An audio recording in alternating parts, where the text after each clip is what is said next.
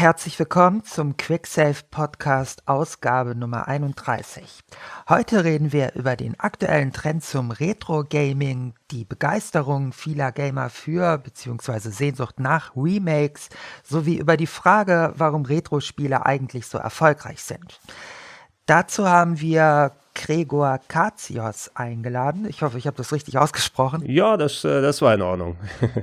Alles klar. Ja, den einige von euch vielleicht auch schon als Moderator auf Rocket Beans TV kennen oder auch vom Game One Blauschangriff, also ohne Zweifel auch einer der besseren Gaming-Podcasts oder auch äh, vom vortrefflichen YouTube-Kanal Cracks RPG Heaven. Habe ich das auch richtig ausgesprochen? Das kann man, glaube ich, aussprechen, wie man mag. Ich habe schon, hab schon alle möglichen Aussprachen gehört. Auf jeden Fall, den es sich auch lohnt, mal anzuschauen. Hallo Gregor. Ja, guten Tag. Dann äh, danke für die Vorstellung und auch danke für die Einladung. Ähm, wenn ich die Gelegenheit habe, natürlich mal ein bisschen Frage und Antwort zu stehen, dann äh, und die Zeit dazu finde, mache ich das natürlich auch gerne. Und gerade Retro-Games, du hast es schon erwähnt, in den verschiedenen Formaten, wo ich unterwegs bin, ob es jetzt äh, Podcast, äh, Videos, YouTube und so weiter ist, da äh, zeige ich ja auch meine, meine Affinität gegenüber Retro-Games und rede auch ein äh, bisschen gerne über die Spiele, mit denen ich groß geworden bin und die ich immer noch ganz gerne zocke. Also ähm, ja, hier hier, ich, ich bin bereit und ich hoffe, dass ich äh, ein bisschen was dazu beitragen kann.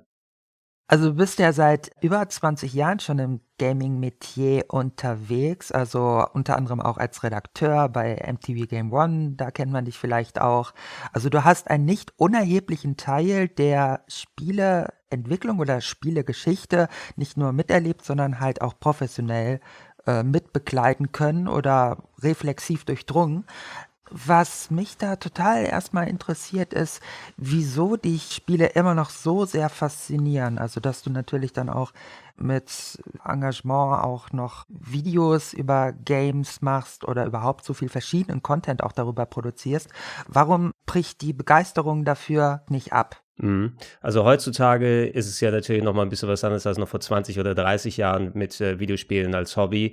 Ähm, ich meine, das ist ja mittlerweile so in der Gesellschaft angekommen, sagen wir mal, dass viele Leute dann auch entsprechend groß geworden sind mit Video- und Computerspielen. Das ist nichts, was nur für Kids ist oder irgendwie speziell, dass man einen gewissen Interessenbereich haben muss. Und bei mir war der Vorteil auch, dass ich quasi parallel mit den Videospielen groß geworden bin. Ich bin jetzt äh, knapp über 40, das heißt also äh, Ende der 70er geboren Faktoren und äh, im Endeffekt kann man sagen, dass die Videospiele quasi da auch ähm, halt im Heimbereich angefangen haben. Und ich hatte viele technikaffine Leute bei mir in der Familie und im Freundeskreis.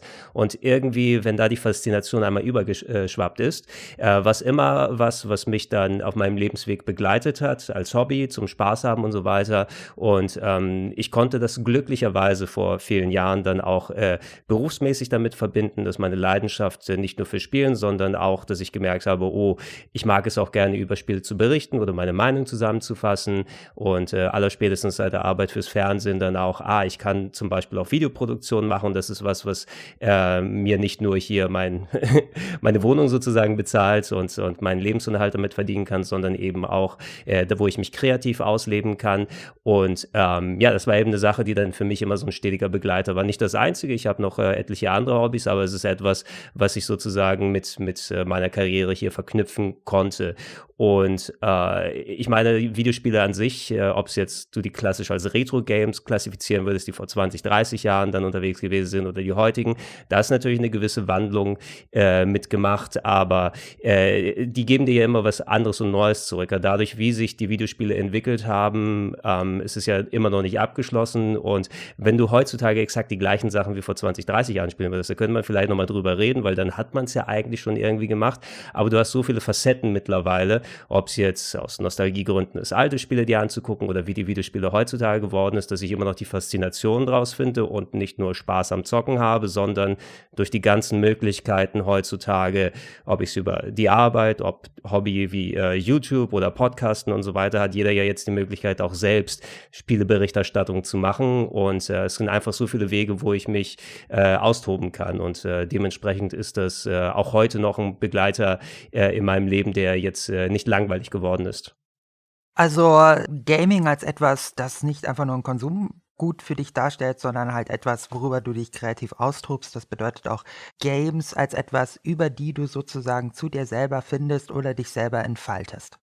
Genau, ja. Spiel, Videospiele sind ja im Grunde auch äh, bei den ganzen Kunstformen, die dann entstanden sind, äh, es ist eine interaktive Art der Kunstform. Ne? Also dadurch äh, entsteht ja auch viel darüber, dass du ähm, Einfluss daran nehmen kannst. Und natürlich, äh, wenn jemand jetzt ein Gemälde malt oder äh, eine Skulptur haut ne? und, und die dann in ein Museum stellt, das ist, Kunst soll ja irgendwas in dem ähm, Zuschauenden, in dem Konsumierenden dann auslösen. Ne? Wenn du dir das Bild anguckst, wenn du dir das, das Gemälde anschaust und so weiter.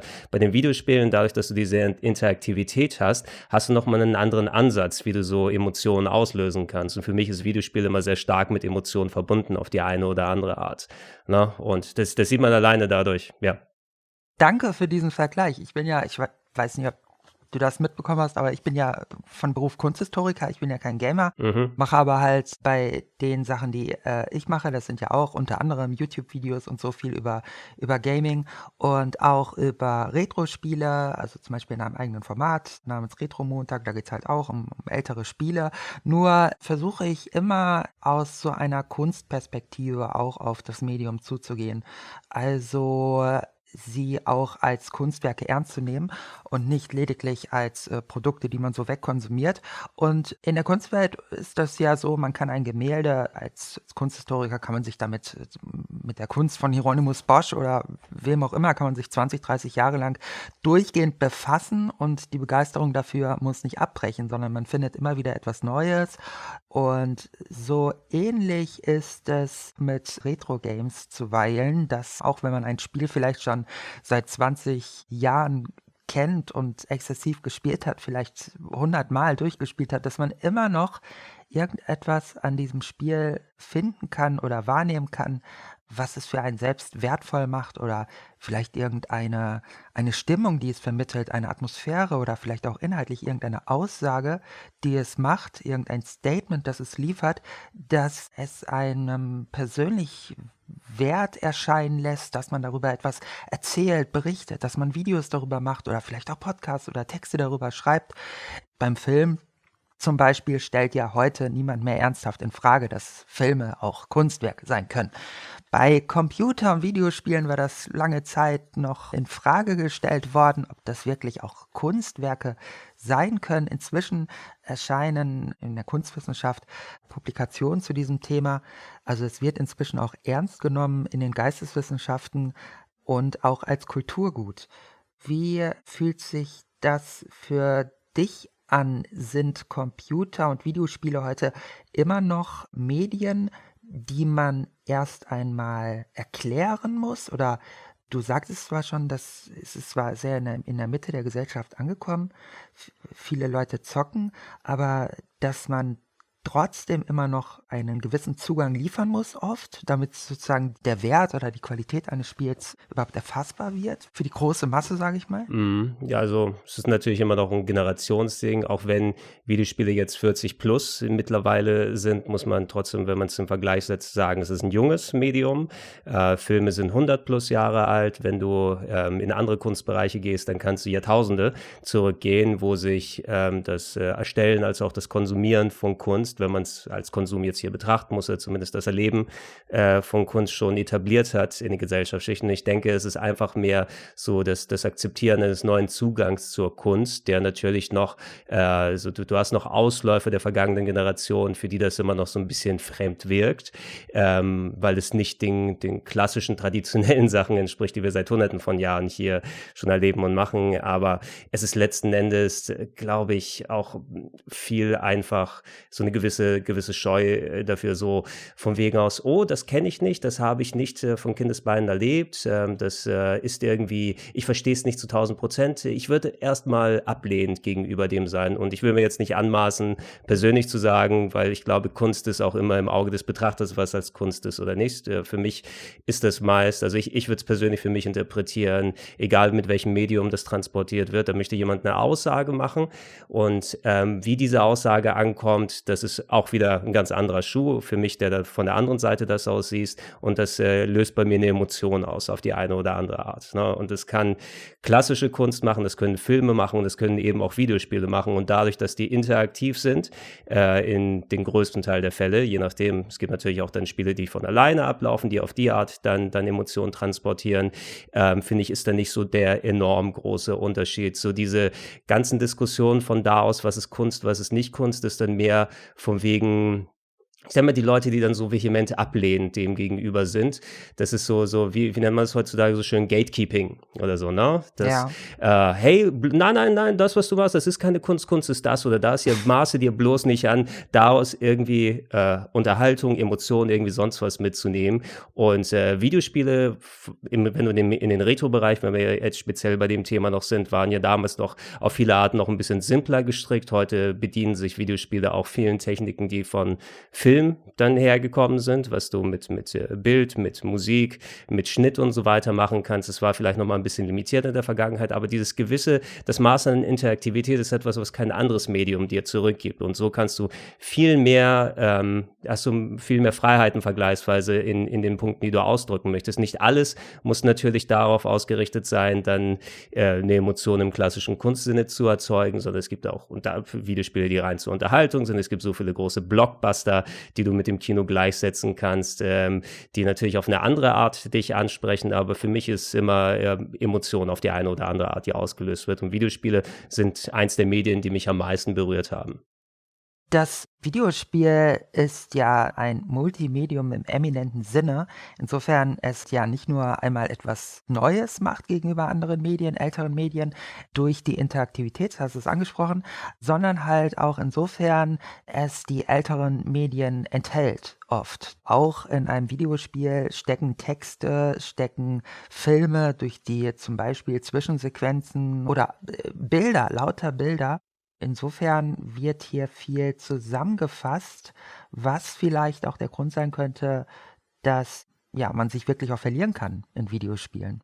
Ja, es ist eben eine, eine andere Art von Transportweg, hier seine, seine Vision auszudrücken, ob es jetzt von einer Person ist oder mehreren Personen, je nachdem, was in die Entwicklung eines solchen Video- und Computerspiels da reingeht. Du hast es ja gesagt, ne, man, es sind natürlich Elemente, ob du was visuell hast, ob du was akustisch hast. Das kennst du von anderen Medien aus her, die dann entsprechend dir was, dir was vermitteln wollen. Hier äh, wird das eben in einem neu, vergleichsweise neuen Paket geschnürt, einem 40 Jahre alten Paket mittlerweile, aber was eben ganz andere Formen dann ergeben geben kann. Und mittlerweile hast du auch Leute, die dann Videospiele heutzutage herstellen, die kommen im größten Teil auch dann von äh, aus irgendeiner Ecke, wo Leute schon selbst Videospiele erlebt haben No? Ne? Also die, mhm. die, die zuerst Videospiele gemacht haben, die konnten sich ja nicht selbst bei Videospielen und der Art, wie sowas transportiert wird, dann bedienen, mit ihrer Art sich auszudrücken. Und, und heute weiß man eben, der heutige Videospielproduzent oder je nachdem, der im Videospielmedium was ausdrücken möchte, äh, der, der hat auch Videospiele schon selbst erlebt und weiß um der Möglichkeiten des Mediums oder aus welchen äh,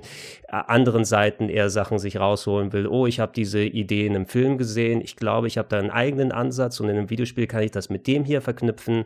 Äh, es ist einfach eine, eine, gewisse Art von Freiheit, die äh, dazu kommt, äh, sich selbst ausdrücken zu können, wenn man denn die Möglichkeiten natürlich hat, weil das immer noch dann äh, einhergeht dass man programmieren kann, dass man äh, Grafiken erstellen kann und so weiter. Also ich zum Beispiel, äh, ich habe jetzt nicht hier die Talente, um mich dann äh, auszudrücken über, ich kann nicht programmieren, ich kann nicht irgendwelche Grafiken zeichnen oder sowas. Ein bisschen Musik kann ich machen, aber jetzt nicht in der Form, um da ein Videospiel groß umzusetzen. Allerdings ähm, kenne ich die andere Seite sehr gut, als jemand, der als, als äh, Empfänger dieser ganzen Sachen das schon seit vielen Jahren erlebt hat. Und da bin ich mehr ein bisschen in der Rolle des Kritikers und meine Kreativität kann ich ausleben, indem ich äh, mit der Berichterstattung über dieses Medium mich ausdrücken kann. Ob es dann in der Vergangenheit, als ich bei Game One als Redakteur gewesen bin, ähm, meine Meinung über äh, Beiträge, über kleine Filme, über Spiele dann machen konnte. Oder ob ich jetzt hier sitze und äh, meine Gedanken als Podcast zusammenfasse oder ein Video für YouTube schneide.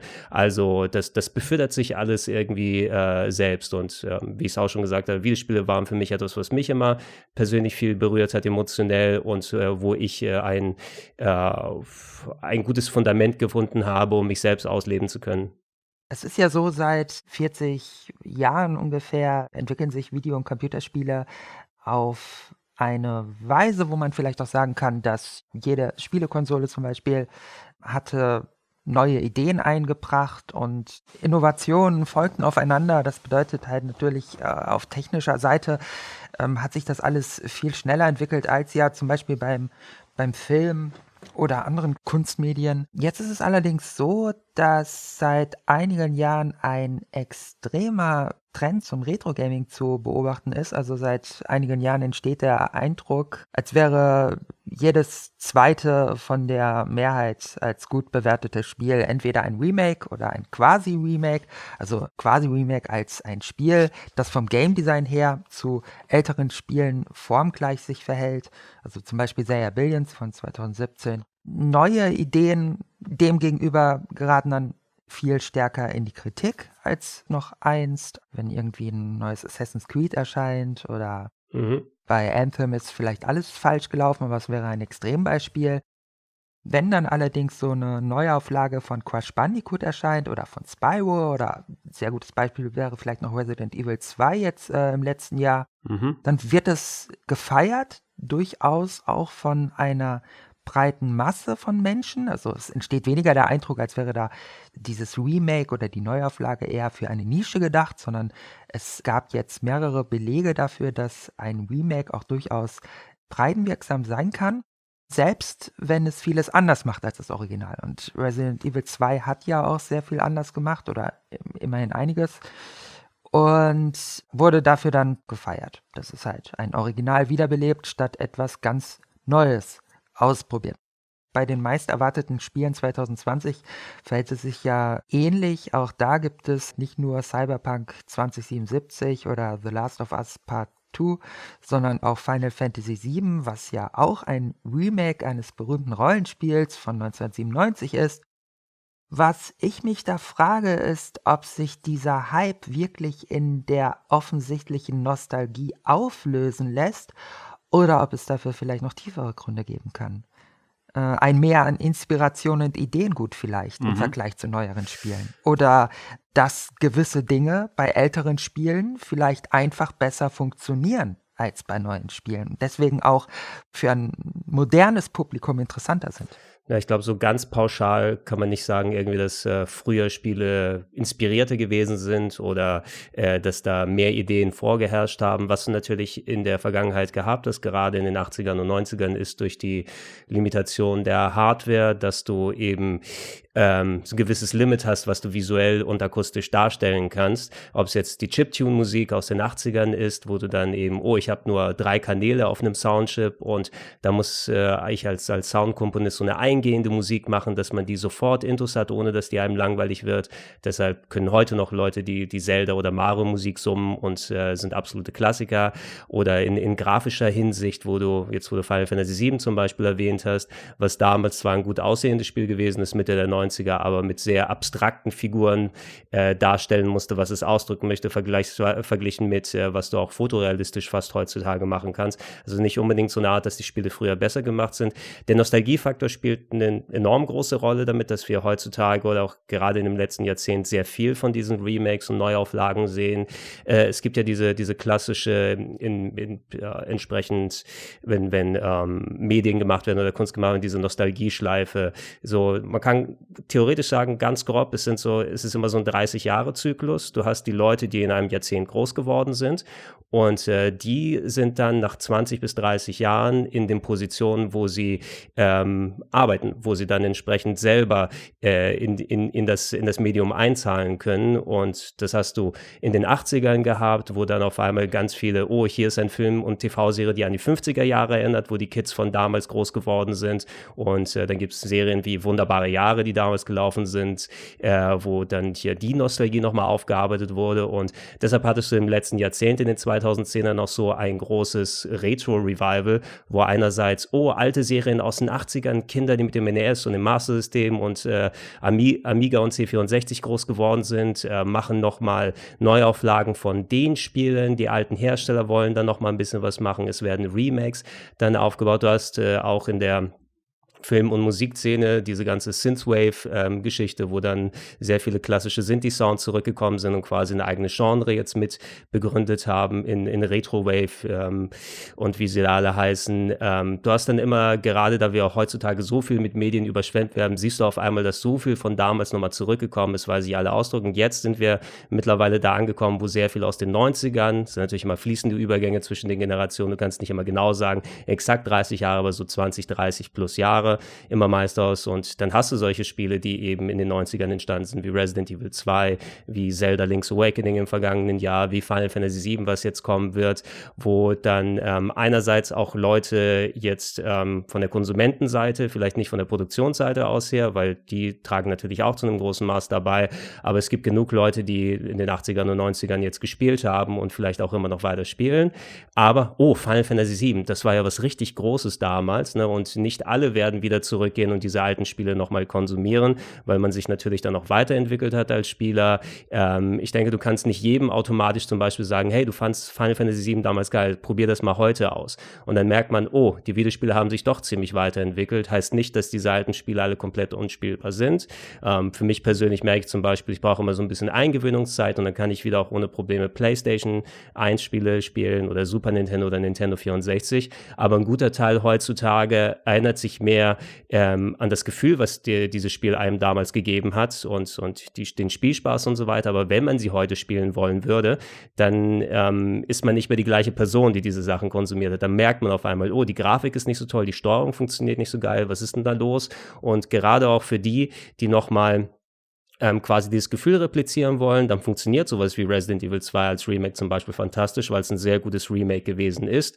Ähm, es spielt sich so wie das Resident Evil 2 an das man sich erinnert, für die Leute, die damals es schon gekannt haben. Und dadurch, dass es ein äh, gutes Spiel ist, selbst wenn man damals nicht gezockt hat, wenn man das aus einer anderen Generation ist, bei Resident Evil 2 Remake zum Beispiel, ähm, bekommt man ein sehr gutes Survival-Horror-Game präsentiert und du hast den Vorteil auch noch, dass du eben so diesen, diesen positiven Hype drumherum nehmen kannst. Ne? Selbst wenn du nicht daran beteiligt warst, du hast eben um dich drumherum einfach diese Freude und, und äh, äh, dieser Hype, wo es dann heißt, ey Mann, das war ein tolles Spiel damals, probier es aus, jetzt ist es mindestens genauso gut und äh, auch davon kann man sich treiben lassen. Ne? Und äh, wenn so ein Remake dann vernünftig funktioniert, wenn es äh, wirklich diese Punkte treffen kann, wie es Resident Evil 2 war, wie es Link's Awakening auf der Switch und wie es hoffentlich mit Final Fantasy VII Remake sein wird, wobei alles, was ich von dem gesehen habe, schien auch sehr, sehr positiv für jeden jemanden wie mich, der das Original auch sehr gut kennt. Ich glaube, die werden es auf jeden Fall, äh, die haben eine sehr gute Chance, dass das auch so der, der, der nächste große Kracher dann werden wird. Hat es was natürlich ähm, Spielen voraus, die komplett kalt starten heutzutage, die nicht zu irgendeinem Franchise gehören oder die nicht damals entstanden sind.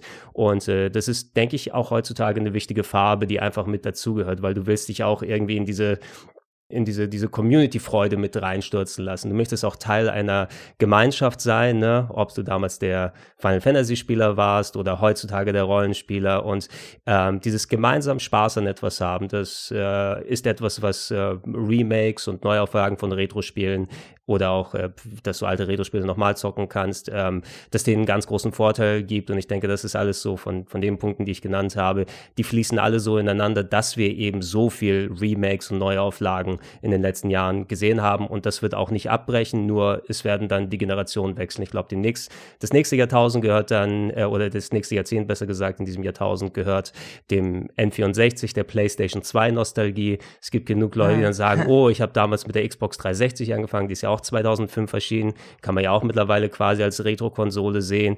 Ähm, und äh, ja, ne, du wirst immer dann welche haben, die da produzieren und machen und welche, die es konsumieren. PlayStation 2 äh, haben ja noch nicht so den Retro-Status wie jetzt PlayStation 1 Spieler wenn du jetzt versuchst, PlayStation 1 Spiele Originale zu erwerben, da kannst du schon echt viel Geld zahlen. PlayStation 2 Spiele sind da jetzt zum Beispiel noch günstiger zu bekommen. Es geht, es geht. Also es hängt, man muss immer natürlich gucken. Also ich, ich habe eine relativ große Retro-Game-Sammlung und das geht auch immer ein bisschen so in Wellen. Ähm, du hast zum Glück heutzutage auch durch die äh, digitalen Plattformen, dass dann nochmal alte Retro-Spiele gibt es dann nochmal als Download für die PlayStation 4 und so weiter. Äh, oder damals die Virtual Console für die Nintendo Nintendo Wii, wo dann sowas angefangen hat, wo du, wenn du dir so ein Spiel kaufen wollen würdest, nicht äh, hunderte von Euro für ein Super Nintendo-Modul ausgeben musst, wenn du wirklich so ein Spiel physisch haben möchtest, sondern auch als, ja. als Download das haben kannst, sodass diese dann zugänglich geworden sind. Und es gibt heutzutage auch, ich würde sagen, es ist nicht so ein großer Unterschied mit der PlayStation 1. Beliebte Spiele, da zahlt es sich auch dumm und dämlich. Äh, der große Teil der Masse, der wird dir natürlich für ein paar Euro hinterhergeworfen. Das ist aber bei allen Plattformen so. Könnte es denn eigentlich, um nochmal auf den äh, Nostalgiefaktor zurückzukommen, auch über diese Tatsache, dass man eben die Spiele von früher vielleicht kennt und äh, sich deswegen Remake wünscht, dass es darüber hinaus auch Gründe geben kann, warum viele solcher Spiele so beliebt sind. Also zum Beispiel bei Zelda Link's Awakening, da ist ja jetzt auch ein äh, Remake erschienen. Ich habe das Original von 1993 nie gespielt, habe überhaupt kein Zelda-Spiel jemals gespielt. Das war das erste Mal für mich mhm. und ich finde das in jeder nur denkbaren Hinsicht ein ganz vortreffliches Spiel. Also ich finde es ganz großartig. Und es ist ja auch jetzt zum Beispiel in dem Format äh, Retro Montag, das ich schon erwähnt habe, da stelle ich sehr viele Play also Spiele aus der PlayStation 1 äh, vor. Die meisten Spiele davon habe ich nie zuvor gespielt. Und mhm. trotzdem finde ich sie unglaublich gut, auch unter Game Design Gesichtspunkten. Besser oft als aktuelle Spiele wie Sekiro oder Control oder The Outer Worlds. Etwas, was diese älteren Spiele meines Erachtens nämlich neueren Spielen häufig nicht immer voraus haben, ist, ja, sagen wir mal, die Simplizität. Die in ihnen verwirklichte Kunst mit wenigen Mitteln eine maximale oder hohe Wirkung hervorzurufen. Wohingegen neuere, besonders große AAA-Produktionen auf jeder Ebene mit maximalem Budget versuchen, irgendwie ja, Dinge umzusetzen, aber oft einfach verpuffen, weil sie in ihrer Wirkung, weil sie ähm, zum Beispiel den Gamer auch überfordern. Das ist etwas, was ich auch sehr oft gehört habe von Leuten, die ich gefragt habe, die da schon seit Jahrzehnten unterwegs sind, dass sie sagen, sie haben überhaupt keine Lust, diese modernen Spiele zu spielen, weil sie sind oft viel zu groß. Sie fühlen sich überflutet. Als wäre das eher Arbeit, einen Zugang zu dem Spiel zu finden, als eine spaßige Veranstaltung. Moderne Spiele sind vielleicht oft eher gut darin, süchtig zu machen, wo man dann einfach aufgrund der perfekten, polierten Mechanik weiter und weiter und weiter spielt. Also Blizzard-Titel sind da ja sehr berühmt dafür, dass sie halt perfekt poliert sind. Von der Mechanik her, das haben ältere Spiele oft nicht. Oder halt, es sind Open-World-Spiele wie ein modernes Assassin's Creed vielleicht, die aber dann so groß sind, dass man erstmal Wochen bräuchte, um sich da richtig einzufinden. Beim älteren Spiel, klassischen Retro-Spiel, da spielt man los und es gibt drei, vier Knöpfe auf dem Gamepad. Neuere Gamepads haben ja auch mehr Tasten wiederum. Und da gibt es nicht viel zu verstehen. Da probiert man ein paar Minuten aus und dann weiß man, wie das, wie das läuft. Kann das auch ein Faktor sein vielleicht für die Begeisterung? Mm, ich glaube, da vergleichst du so ein bisschen zwei verschiedene Paar Schuhe. Klar, das kann jeder natürlich okay. ähm, tendenziell anders empfinden, aber wenn du jetzt sagst, so diese simplen Game, vergleichsweise simplen Games von damals durch die, das, das reduziertere Medium, du hast weniger Möglichkeiten, dich auszudrücken, deshalb musst du ähm, konkreten Plan haben, okay, das will ich damit machen, das kann ich mit der Grafik anstellen, das kann ich mit dem Sound und der Steuerung anstellen. Wenn du das jetzt im Vergleich mit den großen Blockbustern von heute setzt, mit den komplexen Sachen, mit großen Rollenspielen, mit Open-World-Spielen, dann musst du den Vergleich aber auch heranziehen mit dieser Art von Spielen, die es damals gegeben hat. Und du wirst, glaube ich, nicht gerade, wenn du in den Rollenspielbereich beispielsweise gehst, guck dir mal an, was in den 80ern da los gewesen ist mit The Bard's Tale auf den Computern oder äh, Ultima oder Wizard Wizardry, da wirst du nicht weit kommen, wenn du einfach dich da dran setzt und irgendeinen Knopf drücken musst. Da ist es wahrscheinlich noch wesentlich schwieriger, den Zugang zu finden, weil ähm, da weniger Systeme da sind, die dir was erklären, die dich an die Hand nehmen und so weiter. Ähm, du müsstest diesen Vergleich, glaube ich, eher anstellen, wenn du diese schnell zugänglichen Spiele, diese Arcade-Games von damals haben willst, wo viel natürlich auch heute wegfällt, weil es nicht dieses klassische Spielhallenerlebnis gibt, von dem ein großer Teil der Spiele in den 80ern und bis Anfang der 90er noch ähm, gezehrt hat. Ne, das Spiele, ja. die in der Spielhalle darauf, die waren ja darauf geeicht, das ist ja, wenn das in Japan oder in Amerika oder alles außerhalb von Deutschland, weil Deutschland hatten wir ja das schöne ab bis äh, 18 Jahre Verbot, dass man da nicht in die Spielhalle darf, also hat sich hier nicht so eine Kultur entwickelt. Allerdings viele der Umsetzungen von einem ähm, Street Fighter, von dem Bubble Bobble, von dem Tetris, solche Sachen, die in den Spielhallen dann gut gelaufen sind und die mit einem simpel, schnell zu erklärenden Spielprinzip, weil in der Spielhalle musst du hingehen und da solltest du theoretisch dein Geld einwerfen und eigentlich sofort kapieren, worum es geht. Da war nur der Anspruch in der Schwierigkeit da, wo man sich dann eben ausdrücken muss. Viel davon ist auch in den Spielprinzipien der, der Konsolen und Computer gelandet. Äh, und du, finde ich, dürftest du jetzt nicht sagen, oh, ein Super Mario auf dem NES, da verstehe ich, was ich machen kann, aber was ist eigentlich mit Skyrim? Äh, oder so, das funktioniert ja wesentlich komplexer. Das ist klar. Da würde ich eher dann sehen, du findest heutzutage eher dieses, was du erzählt hast, ist immer noch da natürlich, aber du musst ja gucken, in welchem Bereich du guckst. Im Indie-Bereich gibt es sehr, sehr viel, was dann äh, auch schnell zugänglich ist und auch genauso mit reduzierten Mitteln bewusst arbeitet, wo es sich nicht eben überfordern will mit Grafik und Steuerung und anderen Sachen. Ähm, die sind natürlich vielleicht nicht ganz so visibel wie die Call of Duties und die Skyrims und wie sie alle heißen, nur die, die Assassin's Creeds. Ähm, aber dafür hast du auch zum Beispiel von Nintendo immer noch dann Hochbudget-Sachen, wo die auch schnell zugänglich sind. Mario von damals solltest du vielleicht mit dem Mario Maker von heutzutage vergleichen zum Beispiel. Oder das Zelda, was du jetzt erwähnt hast, Link's Awakening. Mit zum Beispiel der Stranding vielleicht. Mhm. Weil wenn wir jetzt zum Beispiel, ähm, also das sehe ich schon, natürlich kann man nicht äh, da verschiedene Genres vergleichen. Da gab es natürlich schon früher sehr reichlich komplexe Spiele. Zelda Link's Awakening ist ja 1993 schon eines der komplexeren Spiele gewesen. Na, würde ich nicht sagen. Würde ich nicht sagen. Nein? Gerade, gerade Link's Awakening war auch damals schon bekannt dafür, dass es, also es war vielleicht, wenn du es für einen, für einen Gameboy-Titel oder sowas in dem Vergleich Eine große war, Welt und es so. war, so groß war die nicht. Da hattest du schon größere Welten, vor allem, weil es ja auch nach ähm, Zelda 3 auf dem Super Nintendo gekommen ist und es so viele Mhm. Action-Adventures schon in der Ära gab. Ähm, es war äh, ein, das, das Gute, was bei Link's Awakening heutzutage noch funktioniert im Remake wie beim alten Spiel, weil es auch sehr genau sich an das Original hält, ist es, dass es dir das, das Action-Adventure-Erlebnis sehr knackig und ohne äh, großen Ballast dann geben kann, ohne Sachen, wo du dann ähm, so eine typische Spielzeitstreckung hast, hey, du hast eigentlich ein Spiel, was sich 15 Stunden trägt, aber du musst trotzdem 40 Stunden herumlaufen und irgendwelche Sachen einsammeln und äh, Wege freischalten. Die hat allerdings Awakening nicht. Ähm, und äh, galt damals eben schon als ein recht schnelles und fixes Action-Adventure.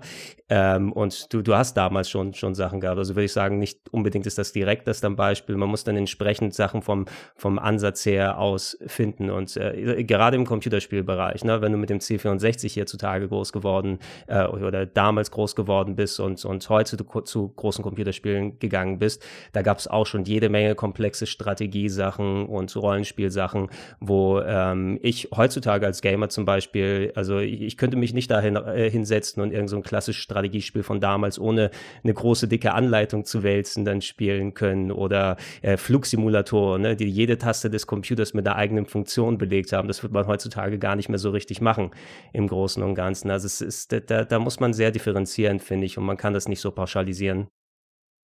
Ähm, ich frage mich bloß, ob auch die komplexeren Spiele von früher zugänglicher sind häufig als moderne Spiele. Also um da nochmal ein Beispiel zu nennen, du hast das schon erwähnt, im Indie-Bereich gibt es sehr viele Spiele, die auch Retro-Spiele oder ältere Titel in ihrer Machart nachempfinden. Also ich habe das jetzt äh, quasi Remake vorhin genannt. Also They Billions wäre vielleicht ein sehr gutes Beispiel. Das ist ein 2D ATS-Spiel, das sich auch von der Mechanik her sehr wie äh, ältere ATS-Spiele wie Command Conquer oder ja, ganz frühen Age of Empires Titel vielleicht auch äh, spielt oder KKND 2 vielleicht auch sehr viele auch Erinnerungen an dieser Titel weckt und ja, ein hervorragendes Spiel ist, also hervorragend lesbar, obwohl es so komplex ist in seinen Möglichkeiten. Also es gibt da wirklich umfängliche Wiki-Seiten zu diesem Thema, wie man das äh, Spiel spielen kann und unglaublich viele Möglichkeiten. Also als ein Beispiel von einem Spiel, das heute eigentlich gar nicht so viel anders macht als früher, meines Erachtens aber eine ganz andere Spielerfahrung liefert, wäre Doom. Mhm. Also um jetzt mal einen Shooter äh, zu nehmen, Doom, der Shooter, der ja jetzt als Reboot, also jetzt 2020 soll Doom Eternal erscheinen, es ist jetzt zuvor schon ein Doom Reboot erschienen, sich natürlich von der Optik her, von der Grafik krass unterscheidet vom Doom Original, das mit 2D-Sprites aufwartete, schlecht aufgelöst, aber recht übersichtlich auch war und wie auch klassische ATS insgesamt doch recht gut lesbar im Vergleich zu heute. Also ich glaube, dass die Präsentation einen Unterschied macht. Also beim neuen, neuen Doom jetzt zum Beispiel, das hat mir überhaupt keinen Spaß gemacht. Also im Grunde habe ich mich da so reizüberflutet gefühlt. Ja, so eine, so eine Reizüberflutung ist natürlich ähm, auch immer ziemlich subjektiv. Also ja, klar, natürlich. Das ist so, heutzutage hat man durch die Möglichkeiten gerade, ähm, wenn du in einem Bereich bist wie neben Ego-Shooter, wenn wir jetzt mal da bleiben wollen. Ne? Ego-Shooter waren auch immer ein Genre, die dann auch sehr stark von der Grafik geprägt waren. Das waren in den 90ern, als die mit Doom richtig entstanden ist, wie der Genre funktionieren kann. Einfach auch schon mal so Showcase-Titel. Guck mal, äh, wie toll das alles ausschauen kann. Und dann hat das Gameplay, wenn es gut funktioniert, hat auch seinen großen Teil dazu beigetragen. Ähm, ich als nicht großer Ego-Shooter-Spieler, ich fand zum Beispiel das 2016er Doom äh, sensationell gut. Das hat mir echt sehr viel Spaß gemacht, persönlich, äh, weil es eine moderne Präsentation äh, mit Designideen aus den 90ern noch mit unterfüttert hat, weil sie für gerade die großen Ego-Shooter in eine andere Richtung entwickelt hatten in den letzten 20 plus Jahren. Die sind mehr ein bisschen so in diese, wenn du auf den Singleplayer gehst, ähm, in Richtung Call of Duty, Medal of Honor oder sowas hingegangen, die eher dir dieses schlauchige cinematische Erlebnis geben wollen, ne, wo du dann äh, wie so eine Art Achterbahnfahrt an die gewissen Stellen geführt wirst und da mal ein bisschen ballern darfst und dann explodiert wieder ein bisschen was. Und das 2016er Doom ist natürlich, äh, haut enorm drauf, was die Grafik und die Musik äh, angeht. Aber da fand ich zum Beispiel, es hat mir, mir ein bisschen mehr Freiheiten gegeben als jetzt so die, die anderen großen Blockbuster, Ego-Shooter und äh, hat auch vor allem wenn man sich darauf einlassen kann, wie es dann audiovisuell seine äh, seine Stimmung dann transportiert.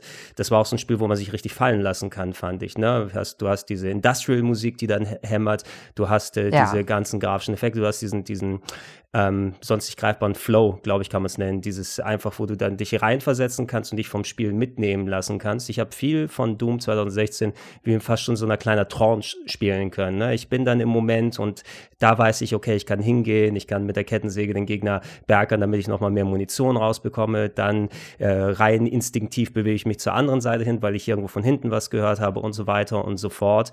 Ähm, geht natürlich dann eben, es bedient sich dieser ganzen sehr starken Reiz Reize audiovisuell natürlich, um dann dieses Gefühl zu erzeugen. Aber da muss man natürlich auch bereit sein, sich darauf einzulassen, denn du wirst in dem Bereich, ich weiß nicht, ob du heutzutage einen Ego-Shooter bekommst, der mit weniger Reizen dann ausgehen wird, als jetzt, ähm, ob es ein Doom ist, Medal of Honor und äh, die, die, die, Call of Duties und wie sie alle heißen, die Battlefields, einfach weil es eben so ein starkes audiovisuelles äh, Ding ist. Vielleicht, wenn irgendwann mal, es kommt das Shooter-Spiel, aber es erzählt alles zwischen den Schussgefechten als Konzept, keine Ahnung, ne?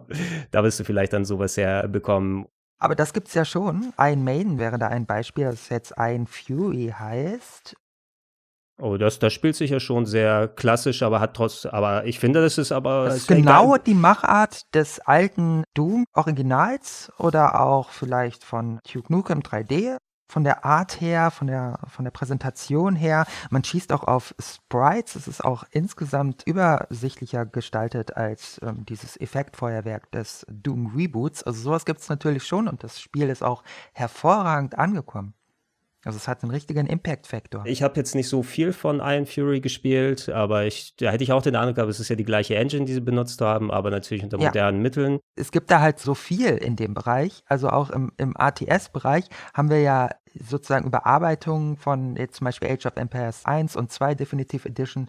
Da wird nicht viel neu gemacht, es wird eigentlich nur die Auflösung wurde etwas erhöht oder auch bei Command Conquer hatten wir das jetzt auch es funktioniert auch diese Reduziertheit in verschiedenen Genres heute immer noch.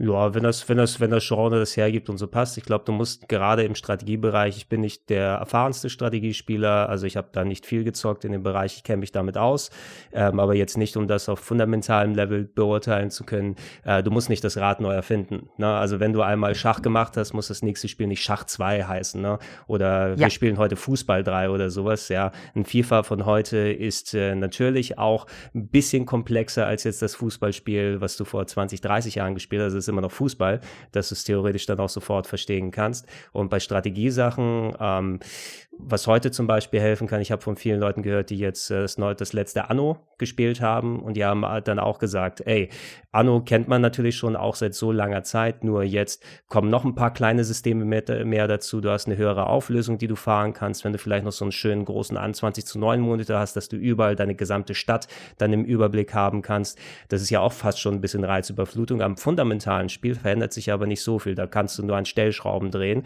und manche Genres funktionieren damit auch sehr gut. Ne? Ich glaube nicht, dass du bei einem, bei einem Anno zum Beispiel dann jetzt äh, überall reizüberflutende Explosionen überall bräuchtest, um da äh, was Neues draus zu machen, sondern mehr auf die Stärken besinnen und gucken, wie du da an den Stellschrauben drehen kannst. Absolut. Also Pong kann man heute auch noch immer noch hervorragend spielen. Es ist auch ein großartiges Spiel. Gewisse Sachen, die einfach funktionieren oder vor 20 Jahren schon funktioniert haben, die können natürlich heute noch funktionieren. Gerade halt solche Spiele wie jetzt Iron Fury oder andere Spiele, die von der Machart her, von der Präsentation her, auch von der, von der Grafik her, vom gesamten Spieldesign her sehr viel so machen wie halt ältere Spiele, können auch für ein modernes Publikum interessant sein. Also wie ich schon sagte, sehr viele Retro-Spiele, die mich faszinieren oder ältere Spiele, zum Beispiel aus der PlayStation 1-Ära, da, da besonders vielleicht, faszinieren mich, obwohl ich sie halt von früher nicht kenne. Das bedeutet, mhm. ich bin frei von jedem Verdacht, da aufgrund von Nostalgie zu spielen, diese Spiele oder darüber zu reden oder begeistert dafür zu sein. Also ich bin ja zum Beispiel der Meinung, dass Zelda Link's Awakening jetzt das Remake vom letzten Jahr, das ich gespielt habe, unter Game Design Gesichtspunkten besser ist als zum Beispiel Death Stranding, was auch ein hervorragendes Spiel ist. Mhm. Die Lesbarkeit von Zelda ist einer der Gründe, warum ich das so sehe.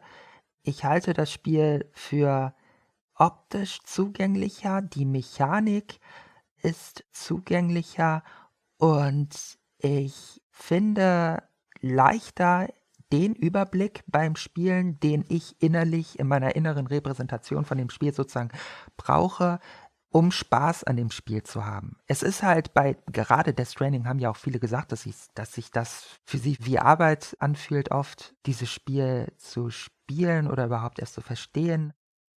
Ich frage mich wirklich, ob sich da die Spieleindustrie nicht vielleicht auch in vielem äh, auf dem falschen Weg befindet, weil wir ja äh, heute oder dieser Tage zum ersten Mal in der gesamten Video- und Computerspielgeschichte die Situation haben, wo der Trend zu Retro immer stärker wird oder die Beliebtheit älterer Spiele immer größer wird und neue Ideen nicht mehr überwiegen. Also wir hatten ja in den letzten Jahrzehnten mit jeder neuen Spielegeneration oder neuen äh, Ära sozusagen, neue Spielekonsole oder etwas dieser Art erschienen ist, äh, neue Ideen, Innovationen, neue Sachen, die ausprobiert worden sind.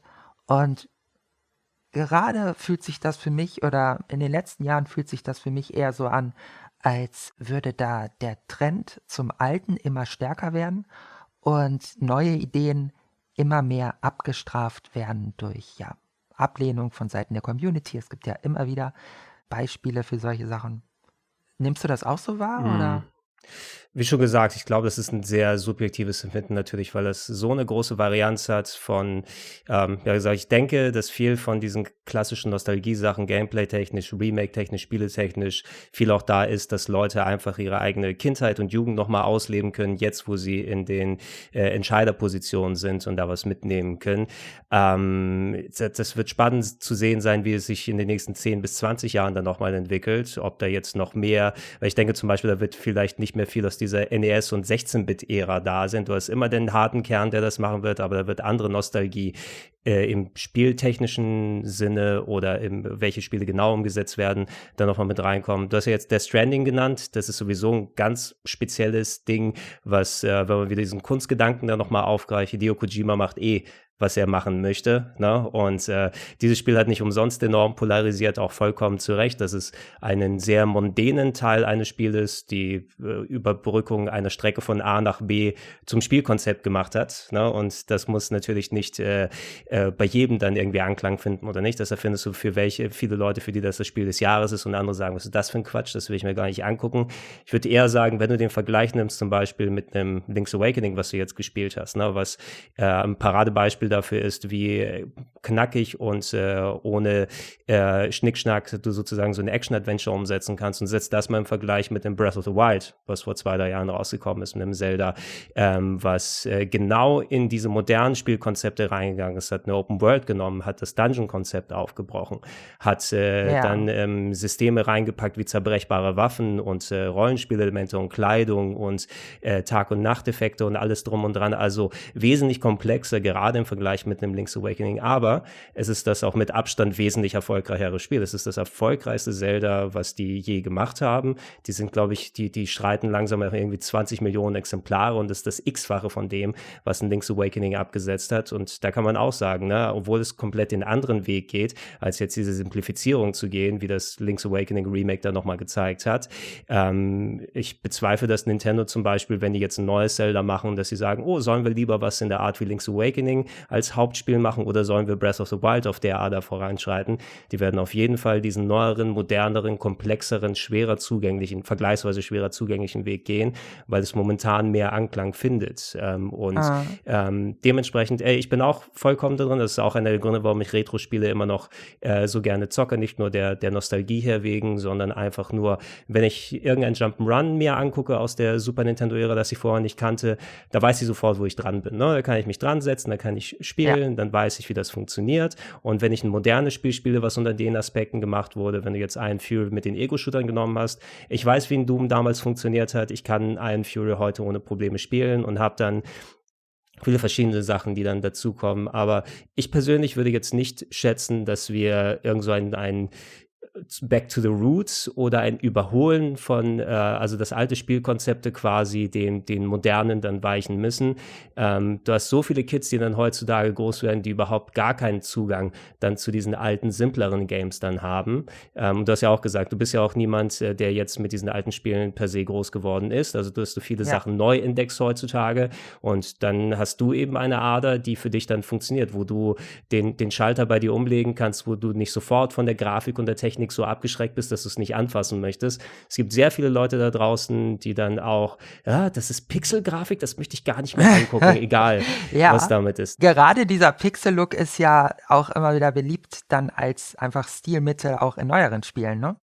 Äh, ja, klar. Das ist eine Ausdrucksform eben, ne? Also vor allem, weil du, weil du gesehen hast, dass Pixelgrafik äh, besser gealtert ist. Genau, und das ist halt mein, mein Punkt da auch, dass ich viele dieser alten Spiele nicht kenne, trotzdem von ihnen fasziniert bin, auch optisch, weil die Grafik auch, ja gut, vielleicht auch wenn sie nicht hoch aufgelöst war oder über sehr viele Polygone verfügte, sich dennoch stimmig anfühlt. Also es passt einfach zum Ganzen. Und das ist für mich auch der Grund, warum Remakes nicht so gut funktionieren. Also nehmen wir zum Beispiel mal das Warcraft 3 Remake, das ja jetzt mhm. endlich mal erscheinen soll. Warcraft 3 Reforged. Überarbeitet Warcraft 3 inhaltlich kaum, grafisch durchaus und wirkt allein durch diese grafische Veränderung auf mich ungleich weniger stimmig als das Original.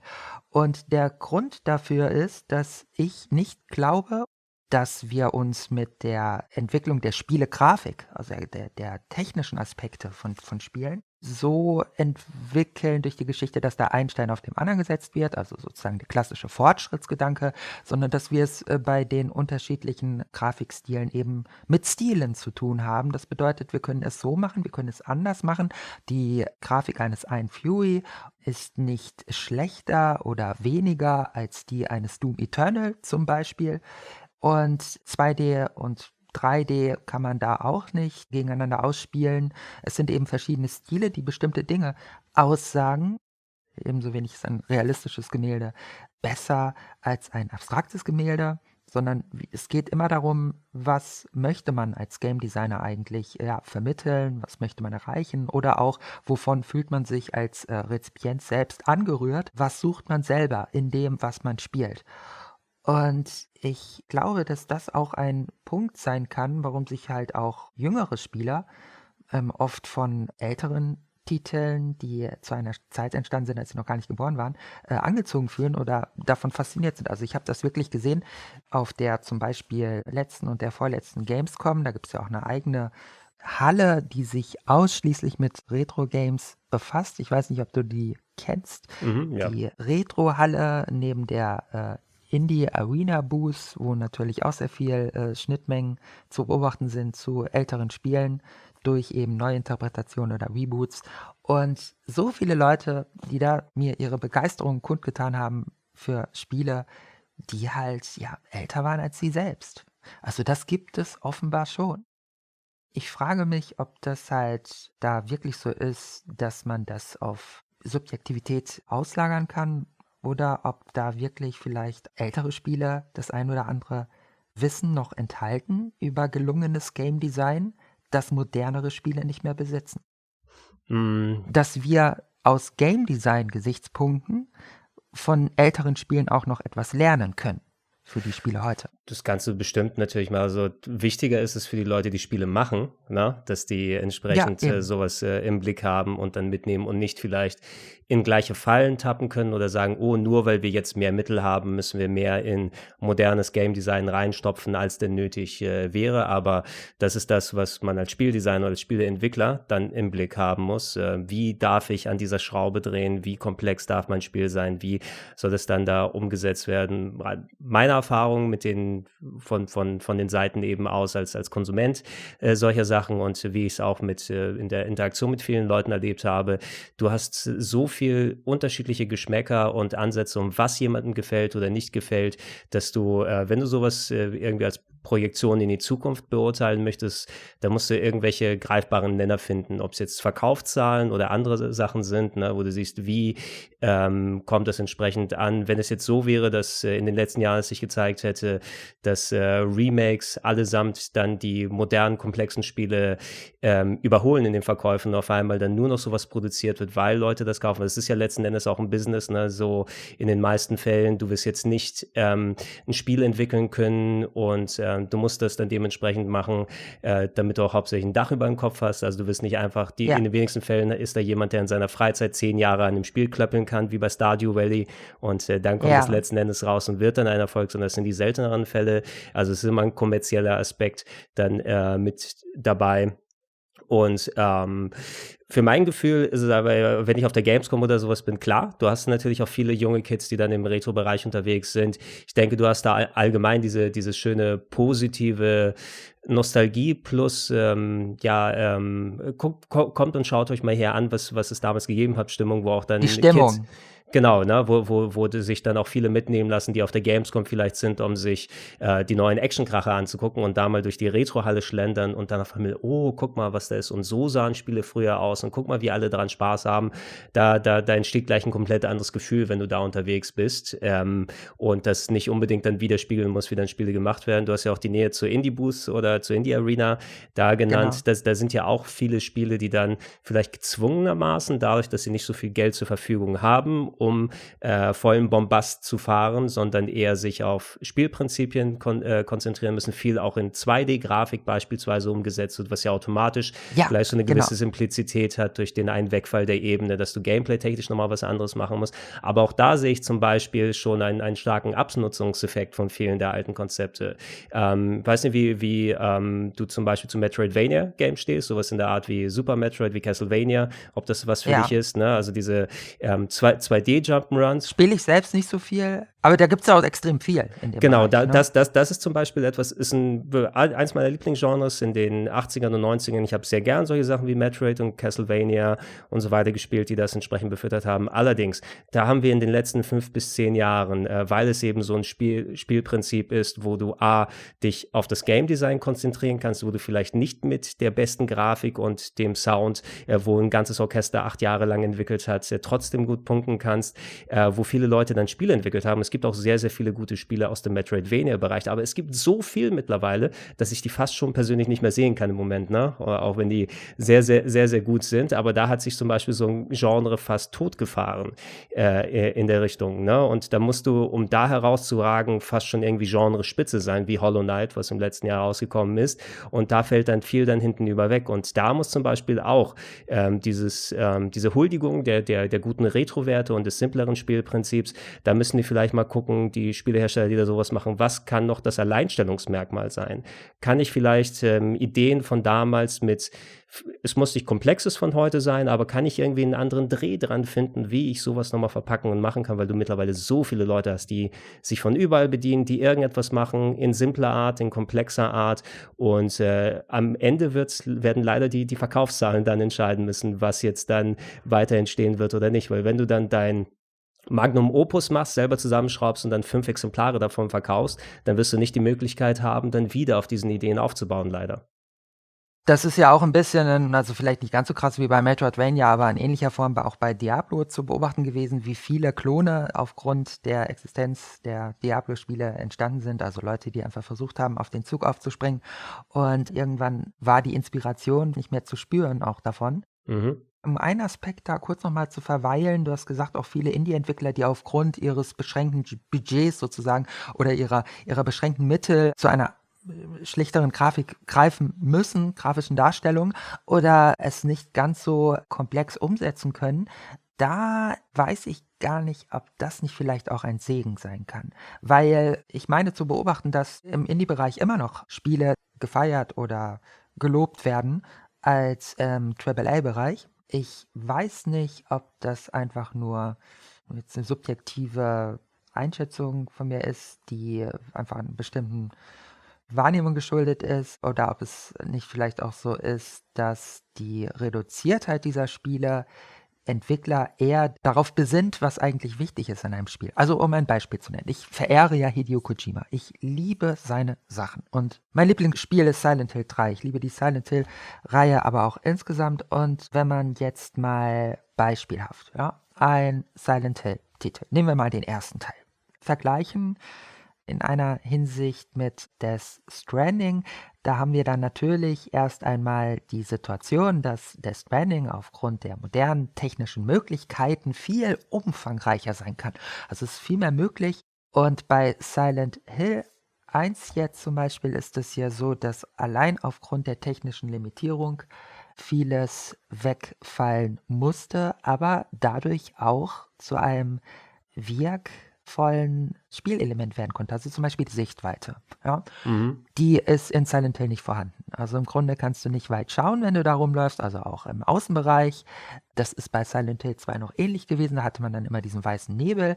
Und ein anderes Beispiel, was da formgleich ist, äh, Tomb Raider. Bei Tomb Raider haben wir keine Re doch, da gibt es auch Remakes, also eins in jedem Fall, aber hauptsächlich Reboots, die etwas bekannter sind seit 2013, also eine neue Interpretation der Figur Lara Croft und des Tomb Raider Franchises. Da haben wir aber beim Original zum Beispiel die Situation, dass du kannst nicht weit gucken, weil das ist einfach da noch nicht möglich gewesen, so viel zu weit zu laden an Grafiken und du siehst nie das Ende des Tunnels, ja, wenn du da durch die unterirdischen Gänge läufst, sondern du schaust gegen eine schwarze Wand. Und das ist extrem wirkvoll. Das transportiert eine extrem bedrückende Atmosphäre, die zum Beispiel im Remake von 2006, also zehn Jahre später erschienenen Remake, nicht mehr in der Form transportiert wird. Da war natürlich grafisch schon mehr möglich, man konnte dann auch mehr sehen, aber es ist sehr viel von der Wirkung verloren gegangen. Weiteres Beispiel, um das noch anzuhängen, Resident Evil 2, weil wir das jetzt schon hatten. Also es ist natürlich ein großartiges Spiel in vielerlei Hinsicht gelungen, aber da kenne ich zum Beispiel das Original noch von früher. Ja. Und die offensichtliche Änderung, das sind natürlich die Kamerapositionen, die waren ja im Original fest, also hat man eine feste Kameraposition, man hat sich dann von Standbild zu Standbild bewegt und das hatte für mich eine extrem intensive Wirkung. Vielleicht einmal der Tatsache geschuldet, dass man nie weiß, was kommt als nächstes. Können da vielleicht dann sofort Zombies bei mir stehen? Das ist ja ähnlich wie bei Link's Awakening. War das hier im Original ja auch so, dass du dich sozusagen von, von Block zu Block bewegt hast bei den Kamerapositionen und im Remake bewegt sich die Kamera automatisch mit. So, das ist jetzt eine Änderung, die möglich war, weil wir heute einen anderen technischen Standard haben. Also da ist mehr umsetzbar. Aber da ist dann auch durch diese Änderung etwas verloren gegangen für mich der Zauber verflogen. Mir fällt mhm. jetzt noch ein Beispiel ein, äh, Myst oder Myst spricht man das, glaube ich, aus. Ähm, älteres Adventure, wo man sich auch von gerendertem Standbild zu gerendertem Standbild äh, bewegt hat. Und das sah dann natürlich toll aus damals, weil das war ja alles gerendert. Hat man das dann später nochmal umsetzen können im sogenannten Real Myst als äh, Spiel, wo du dich halt dynamisch bewegen kannst durch eine Polygonumgebung, die Kamera immer automatisch mitgegangen ist. Aber der ganze Zauber ist verflogen. Also bei dem Beispiel vielleicht am meisten noch. Ich weiß nicht, bin ich da der Einzige, der das so sieht? Auch ich. Weil also ich finde die neuen Spiele auch echt gut. Also alle Beispiele, die ich jetzt genannt habe, da finde ich die neuen Titel auch echt gut. Nur eben nicht als Neuauflage des Originals, sozusagen als Verbesserung, so als gäbe es da Fortschritts, Fortschrittsgedanken, sozusagen die Kurve geht immer weiter nach oben und irgendwann werden wir perfekt sein, sondern eben als neues Spiel. Resident Evil 2 ist für mich, also das Remake vom letzten Jahr, das ist für mich ein komplett neues Spiel und als solches finde ich es auch sehr, sehr gut, aber nicht als Remake dessen, was da in den 90er Jahren entwickelt wurde.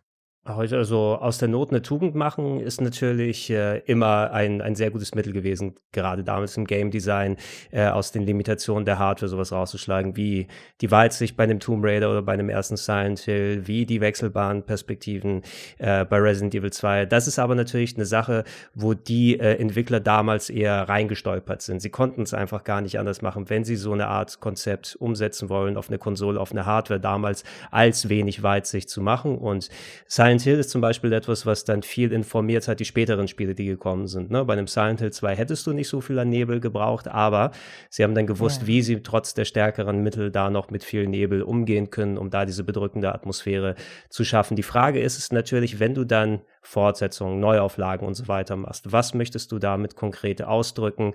Ist es etwas, was äh, zum Beispiel das Wegnehmen von jetzt äh, der limitierten Weitsicht bei dem Tomb Raider, na, dass die, der, der Wegfall eines Teils dieser bedrückenden Stimmung wird es aufgefangen durch andere Sachen. Hat die für dich das Element das Spiel so spielbestimmt gemacht, dass der Rest dadurch sekundär wird? Bei einem Tomb Raider zum Beispiel, äh, ja, es war eine bedrückende Stimmung damals auf der PlayStation 1. Allerdings, du hattest natürlich auch äh, vergleichsweise jetzt jetzt nicht ähm, wenn du in diesen riesigen Höhlen unterwegs gewesen bist, durch das Fehlen der Weitsicht, äh, ist auch ein bisschen so die Tragweite verloren gegangen. Zum Beispiel das, was das Remake dann hatte, ist, dass du auf einmal riesige Wände sehen kannst, gigantische Höhlen, wo du sein kannst, wo du auch schon mal die Gedanken über das Rätsel machen kannst. Das transportiert auf einmal auch noch eine ganz andere Art von Stimmung, die für mich nicht unbedingt irgendwie schlechter sein muss als die, diese Bedrücktheit, ja, ja. die das erste dann ausgedrückt hat. Und in gewissen Stellen ähm, kann man ja als Entwickler dann auch schauen, okay, ist es etwas, was ich ich ersetzen kann als Gefühl. Es ist etwas, was ich vielleicht zu bestimmten Stellen nochmal aufgreifen kann. Weil wenn du per se sagst, der Resident Evil 2 war auch das ganz gute Beispiel, natürlich mag ich die alten Sachen und äh, gerade dieses feste Kameraperspektiven, du wechselst und siehst nicht, äh, weil da könnte ein Zombie um die Ecke sein und äh, ich weiß gar nicht, ob der auf mich zukommt, kommt natürlich eine Art von nochmal extra Spannung auf. Allerdings ist die auch vergleichsweise eben mit einer ziemlich starken Game Design Einschränkung drin, ne? Und äh, wo dann ähm, quasi Stimmung oder, oder ähm, Anspannung erzeugt wird durch eine Unzulänglichkeit des Spieles. Ne? Und ähm, findest du vielleicht andere Wege, um die Transport zu transportieren zu können? Und als zum Beispiel es dann hieß, das ist Resident Evil 2 Remake, da hätte ich auch von mir aus ganz gerne, ja klar, mach da feste Kameraperspektiven ein und mach da eine moderne Optik dahinter, so wie es das erste Resident Evil Remake gemacht hat. Das hat ja auch gut funktioniert. Äh, Wäre ich auch okay damit gewesen. Aber ich finde, trotz der Perspektive von hinten haben sie es für mich da geschafft, genauso diese bedrückende Stimmung zu erzeugen und diese Anspannung und Ungewissheit, wenn du um die Ecken gehst, einfach weil da sehr viel mit Licht und Schatten gemacht werden konnte, was du nicht im Original so haben konntest durch die vorgerenderte Optik. Ne? Also wie enorm mit Licht und Schatten da gearbeitet wird beim neuen Resident Evil, wenn die Zombies dann aus dem Dunkel auftauchen, auf dich zustürmen, du irgendwas aus den Ecken da raushörst. Das sind alles technische Mittel, die für mich dann sowas aufgefangen haben. Ne? Und ähm, Deshalb muss man aber abwägen und, und schauen, ähm, dass man nicht nur durch, durch Unzulänglichkeiten im Game Design, die von der Hardware begünstigt waren, dass man daraus die richtigen Learnings bei Neuauflagen oder weiterentwickelten Spielen daraus zieht. Und äh, du würdest wahrscheinlich nicht heutzutage weit mit einem Tomb Raider kommen, wo du zehn Meter vor dir gucken kannst. Ne? Da, da, da, so ein Spiel könntest du einfach dann nicht mehr rausbringen da kommen wir auch auf jeden Fall zusammen, dass wichtig ist natürlich, was möchte ich vermitteln, was möchte ich aussagen und wie kann ich das umsetzen, mit welchen Stilmitteln. Interessant ist natürlich, ich weiß gar nicht, ob du das weißt, aber es gibt für dieses Spiel eine Mod inzwischen, die mhm. die festen Kameraperspektiven von früher wieder einführt. Und das fand ich so faszinierend, als ich das gesehen habe, weil auf einmal war der Zauber des Originals wieder da für mich. Mhm. Ich möchte gar nicht sagen, dass irgendwie das das Alte war, sei besser als das, als das Neue, sondern ich stelle in Frage, ob das Neue als Remake überhaupt möglich ist. Also insofern ich es für ein Irrtum halte, dass man den Zauber eines Spiels losgelöst von seiner grafischen Darstellung ausloten könnte. Oder anders gesagt, dass sich ein, ein Spiel grafisch erneuern lässt oder verhäutigen als Remake, ohne dass dadurch das eigentliche Spiel verschwindet. Also wenn über Grafik gesprochen wird, dann wird von Grafik häufig, meistens nicht immer, aber häufig als etwas gesprochen, das losgelöst vom Rest des Spiels betrachtet wird als etwas, das man eben, wenn Computer erstmal mehr leisten können, zum Beispiel fotorealistischer oder polygonreicher darstellen kann. Also Grafik wird als ein bloß technischer Aspekt oder als ein zweitrangiger Aspekt betrachtet, wie wir das vielleicht, ähm, ja, zum Beispiel in der in der Leib-Seele-Dichotomie haben. Ne? Also der Mensch, der ist Seele, der ist Geist, der ist seine Persönlichkeit und der Körper ist etwas, das er hat. Ich bin nicht Körper, ich bin nicht Leib, sondern ich habe einen Körper. Also mein Körper ist etwas, womit ich umgehe. Also eine Dichotomie, die halt das eine als erstrangig und das andere als zweitrangig betrachtet und auf diese Weise dann zum Beispiel dazu kommen kann, zu sagen, ja, da ist jetzt ein, ein Spiel, das wurde in den 90er Jahren entwickelt, das kann ich jetzt nochmal mit einer neuen Grafik verbessern. Also nicht anders machen, sondern verbessern. Und das ist überhaupt nicht möglich. Also Reboots, wir hatten das schon als Neuinterpretation eines bestehenden Archetyps, äh, wie jetzt zum Beispiel im Fall von Tomb Raider und Lara Croft, funktioniert großartig. Aber ein, ein Remake als eine Verbesserung, technische Verbesserung eines Originals, also das möchte ich auf jeden Fall in Frage stellen, weil was ist denn zum Beispiel jetzt Resident Evil 2 gewesen letztlich? Ein großartiges Spiel, ein vortreffliches Spiel. Aber auch wenn die Atmosphäre, die es erzeugt, die Stimmung sehr bedrückend ist und immersiv, gleichsetzen kann man sie mit dem, was das Original ausgesagt hat, nicht. Da ist auch das Original weder mehr noch weniger, sondern es ist anders. Ja, äh, da kann man ja klar, natürlich. Äh, ist, ist alles immer, wie, wie schon erwähnt, ist, muss man alles recht subjektiv und im Auge des Betrachters dann sehen. Man darf, glaube ich, nicht in die Falle tappen und dann sagen, oh, solche Neuauflagen und Remakes ersetzen das Original dann, weil es dann unter gewissen Aspekten immer anders ist und immer anders aufgegriffen wird. Selbst sowas wie Link's Awakening, was nah dran am Original ist. Es ist trotzdem aber nochmal was anderes, wenn ich es an einem Gameboy spielen kann, mit Schwarz-Weiß-Grafik, mit entsprechend hier äh, alten Kopf Kopfhörern im Ohr und so weiter. Es gibt ja ein ganz ja. anderes Gefühl wieder zurück. Aber es ist ja nicht weg. Ne? Es wird ja nicht überall dann rausgelöscht aus der Existenz, sondern du kannst wieder zurückgehen und dieses Erlebnis haben. Heutzutage umso mehr als vorher durch offizielle Neuauflagen, durch Emulation, wo sich jeder äh, mit äh, etwas ähm, hier äh, einfach Arbeit damit äh, reinfuchsen kann und dann solche Spiele erleben kann, wie sie damals gewesen sind. Das ist ja auch ganz gut, ne? dass du heute mehr Möglichkeiten hast, um solche Spiele zu machen, ob es bei der Entwicklung neuer Spiele ist, an der Technikschraube drehen kannst oder bei Neuauflagen, bei Remakes und Remastern von alten Spielen dann nochmal herumschraubst du kannst gucken als Spieleentwickler, das ist das, den Onus würde ich dann den Spielemachern dann drauflegen. Ich bin der hier, also ihr, ihr macht irgendwas, was ihr ausdrücken möchtet, äh, was ihr den Leuten präsentieren möchtet und ich möchte sehen, wie ich es aufnehmen kann und mitnehmen kann. Und da hat mir das Resident Evil 2 Remake sehr viel zurückgegeben. Natürlich nicht exakt das gleiche Empfinden wie damals, aber es brauchte es auch nicht und das musste ich für mich auch dementsprechend nicht haben. Ähm, die müssen als Spieleentwickler entscheiden, was sie damit anstellen wollen, ob sie diese Mittel in Anspruch nehmen oder nicht. Ähm, ich weiß jetzt nicht, zum wenn wir mal ein Filmbeispiel nehmen, hast du äh, The Lighthouse gesehen? Nein. Ähm, das ist ja ein, ein äh, Film, ähm, der quasi die Geschichte erzählt äh, von zwei Leuchtturmwärtern vor etlicher langer Zeit. Ich glaube, es müsste die, die letzte, die vorletzte Jahrhundertwende gewesen sein. Der Schwarz-Weiß-Film? Genau, und der wird ah. zum Beispiel komplett in Schwarz-Weiß erzählt, in 4 zu 3, hat eine sehr spezielle Art, äh, wie die Dialoge da gemacht sind. Und äh, das ist zum Beispiel. Ja, hochgelobt, der Film. Ist auch ein sehr, sehr guter Film, ne? aber der ja. hatte eben mhm. äh, trotz der neuen Möglichkeiten, der hat natürlich auch in äh, CinemaScope mit 8 Millionen Farben, in HDR, in Ultra Widescreen oder sowas sein können. Aber da haben sich die, die Filmmacher dazu entschieden, eben, ey, wir, das, was wir mit dem Film transportieren wollen, funktioniert auf die oder die oder die Art und den Film dann so umgesetzt.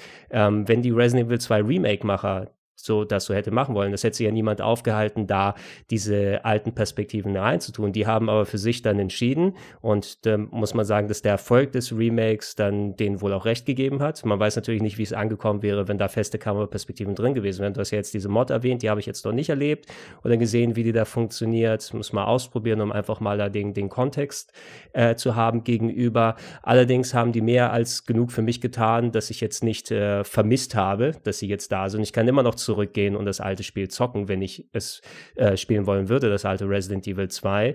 Ähm, das müssen die Entwickler dann einfach wissen. Ne? Was, wo bedienen sie sich, wo äh, eine Musik von dem Videospiel muss nicht immer von einem Orchester heutzutage eingespielt sein. Vielleicht kannst du es auch mit einer kleinen Flöte machen oder einem Keyboard oder so und schon hast du einen besseren Effekt.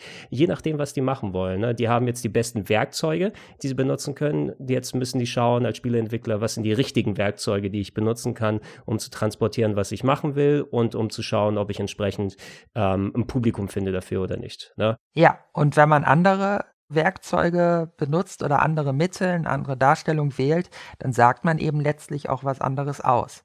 Ja, klar, ne, so, so ja. ist es ja auch. Und äh, ich habe es ja auch schon gesagt, dass immer musst du da den kommerziellen Aspekt dann damit sehen. Ne? Es gibt, ich, ich denke, da sind bei Capcom bestimmt viele Gespräche dann äh, gewesen von da aus machen wir jetzt nochmal feste Kameraperspektiven rein oder nicht. Ne? Die Leute wissen sich seit Jahrzehnten schon ein Remake von äh, dem alten Spiel und das ist vielleicht etwas, was als Remake auch schon von anderen Sachen gut angekommen ist.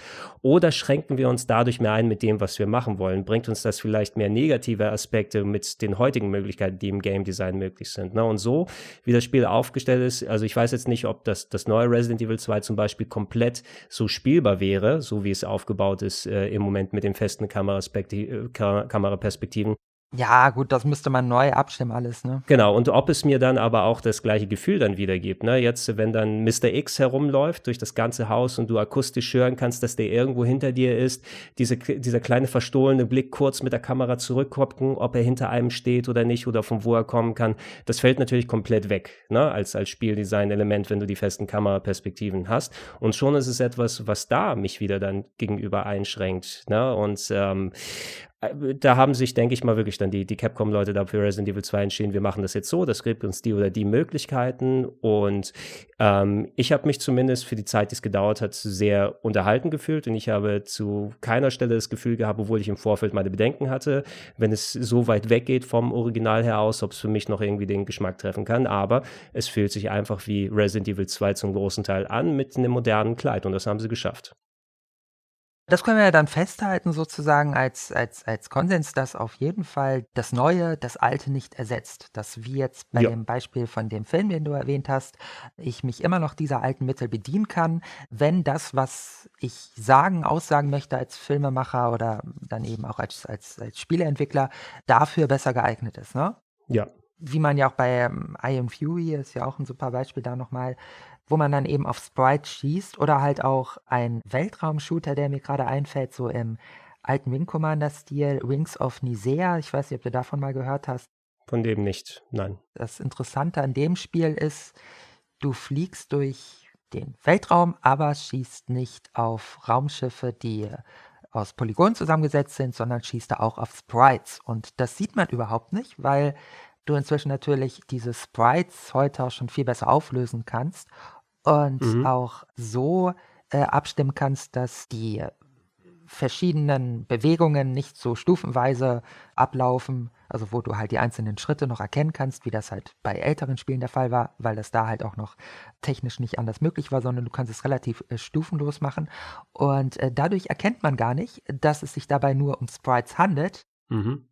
Das Interessante aber ist, dadurch, dass es Sprites sind, kannst du viel mehr feindliche Raumschiffe darstellen. Also hunderte und hunderte von Raumschiffen. Es ist ein Indie-Projekt gewesen, das dann irgendwann auf Eis gelegt wurde, also nicht weiterentwickelt wurde.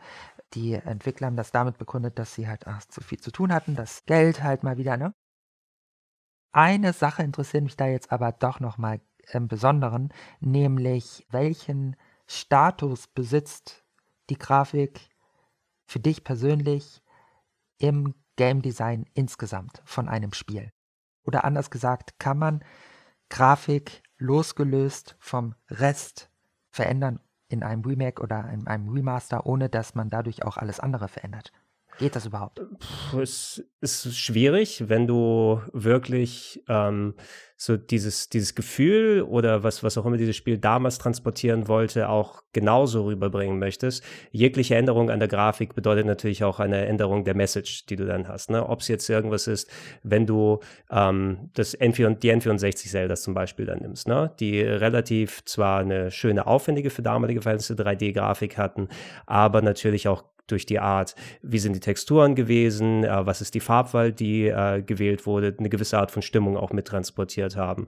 Und äh, da kommen im Vergleich dann, diese Games wurden auf dem 3DS vor einigen Jahren umgesetzt, die natürlich für bessere Modelle entsprechend mehr Technik haben, aber da gab es auch eine Änderung zum Beispiel an der Farbwahl von dem Ganzen. Und die auf einmal ist diese, diese leicht düstere Atmosphäre, die da gewesen ist, die ist zwar zu einem gewissen Teil noch vorhanden, aber du hast äh, einen, einen sehr bunten Bildschirm mittlerweile gehabt. Und schon hast du sowas dezent anderes gehabt, gehabt, ähm, was nicht exakt das eingefangen hat, was vorher gewesen ist. Und du musst dich immer fragen, ich finde, du, du wirst vielleicht Möglichkeiten bekommen, auch durch bessere Grafik per se, in Anführungsstrichen, wie man besser auch immer definieren will, durch detailreichere, sagen wir mal, ähm, zu schauen, was du noch an, an Aussage, an Gefühlsvermittl Gefühlsvermittlung von dieser alten Grafik dann mitnehmen kannst und dann weitergeben kannst und wie du das einher mit deinen anderen Absichten dann bringst. Aber auch hier muss man dann äh, sehr aufpassen. Für mich persönlich, also ich kann irgendwann auch wieder den Schalter umlegen und per se in Anführungsstrichen grafisch schlechte Spiele zocken. Auch alte PlayStation 1 Games, ne? gerade die ganz frühe 3D-Grafik ist eben welche, die wirklich sehr schlecht gealtert ist.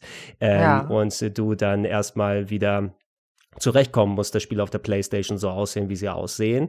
Und manche können über ihren Schatten springen und dann kann das funktionieren, das Spiel wieder. Und andere sagen, ey, das ist für mich, ich kann da einfach nicht mehr hingucken. Ne? Und das ist ja auch ein legitimer Ansatz. Da, da kann ja jeder für sich das selbst dann entscheiden. Grafikspiel für mich in gewissem Sinne ist natürlich ein wichtiger Faktor. Ähm, man muss schauen, dass es nur ein Teil vom Ganzen ist. Natürlich. Ne? Und ich habe da auch natürlich meine Ansprüche und muss mal gucken, wie mich das da so anspricht oder nicht. Das ist natürlich auch ein wichtiger Punkt. Also, man kann einfach dann vielleicht, äh, ältere Spiele einfach nicht mehr ansehen, weil sie so verpixelt sind.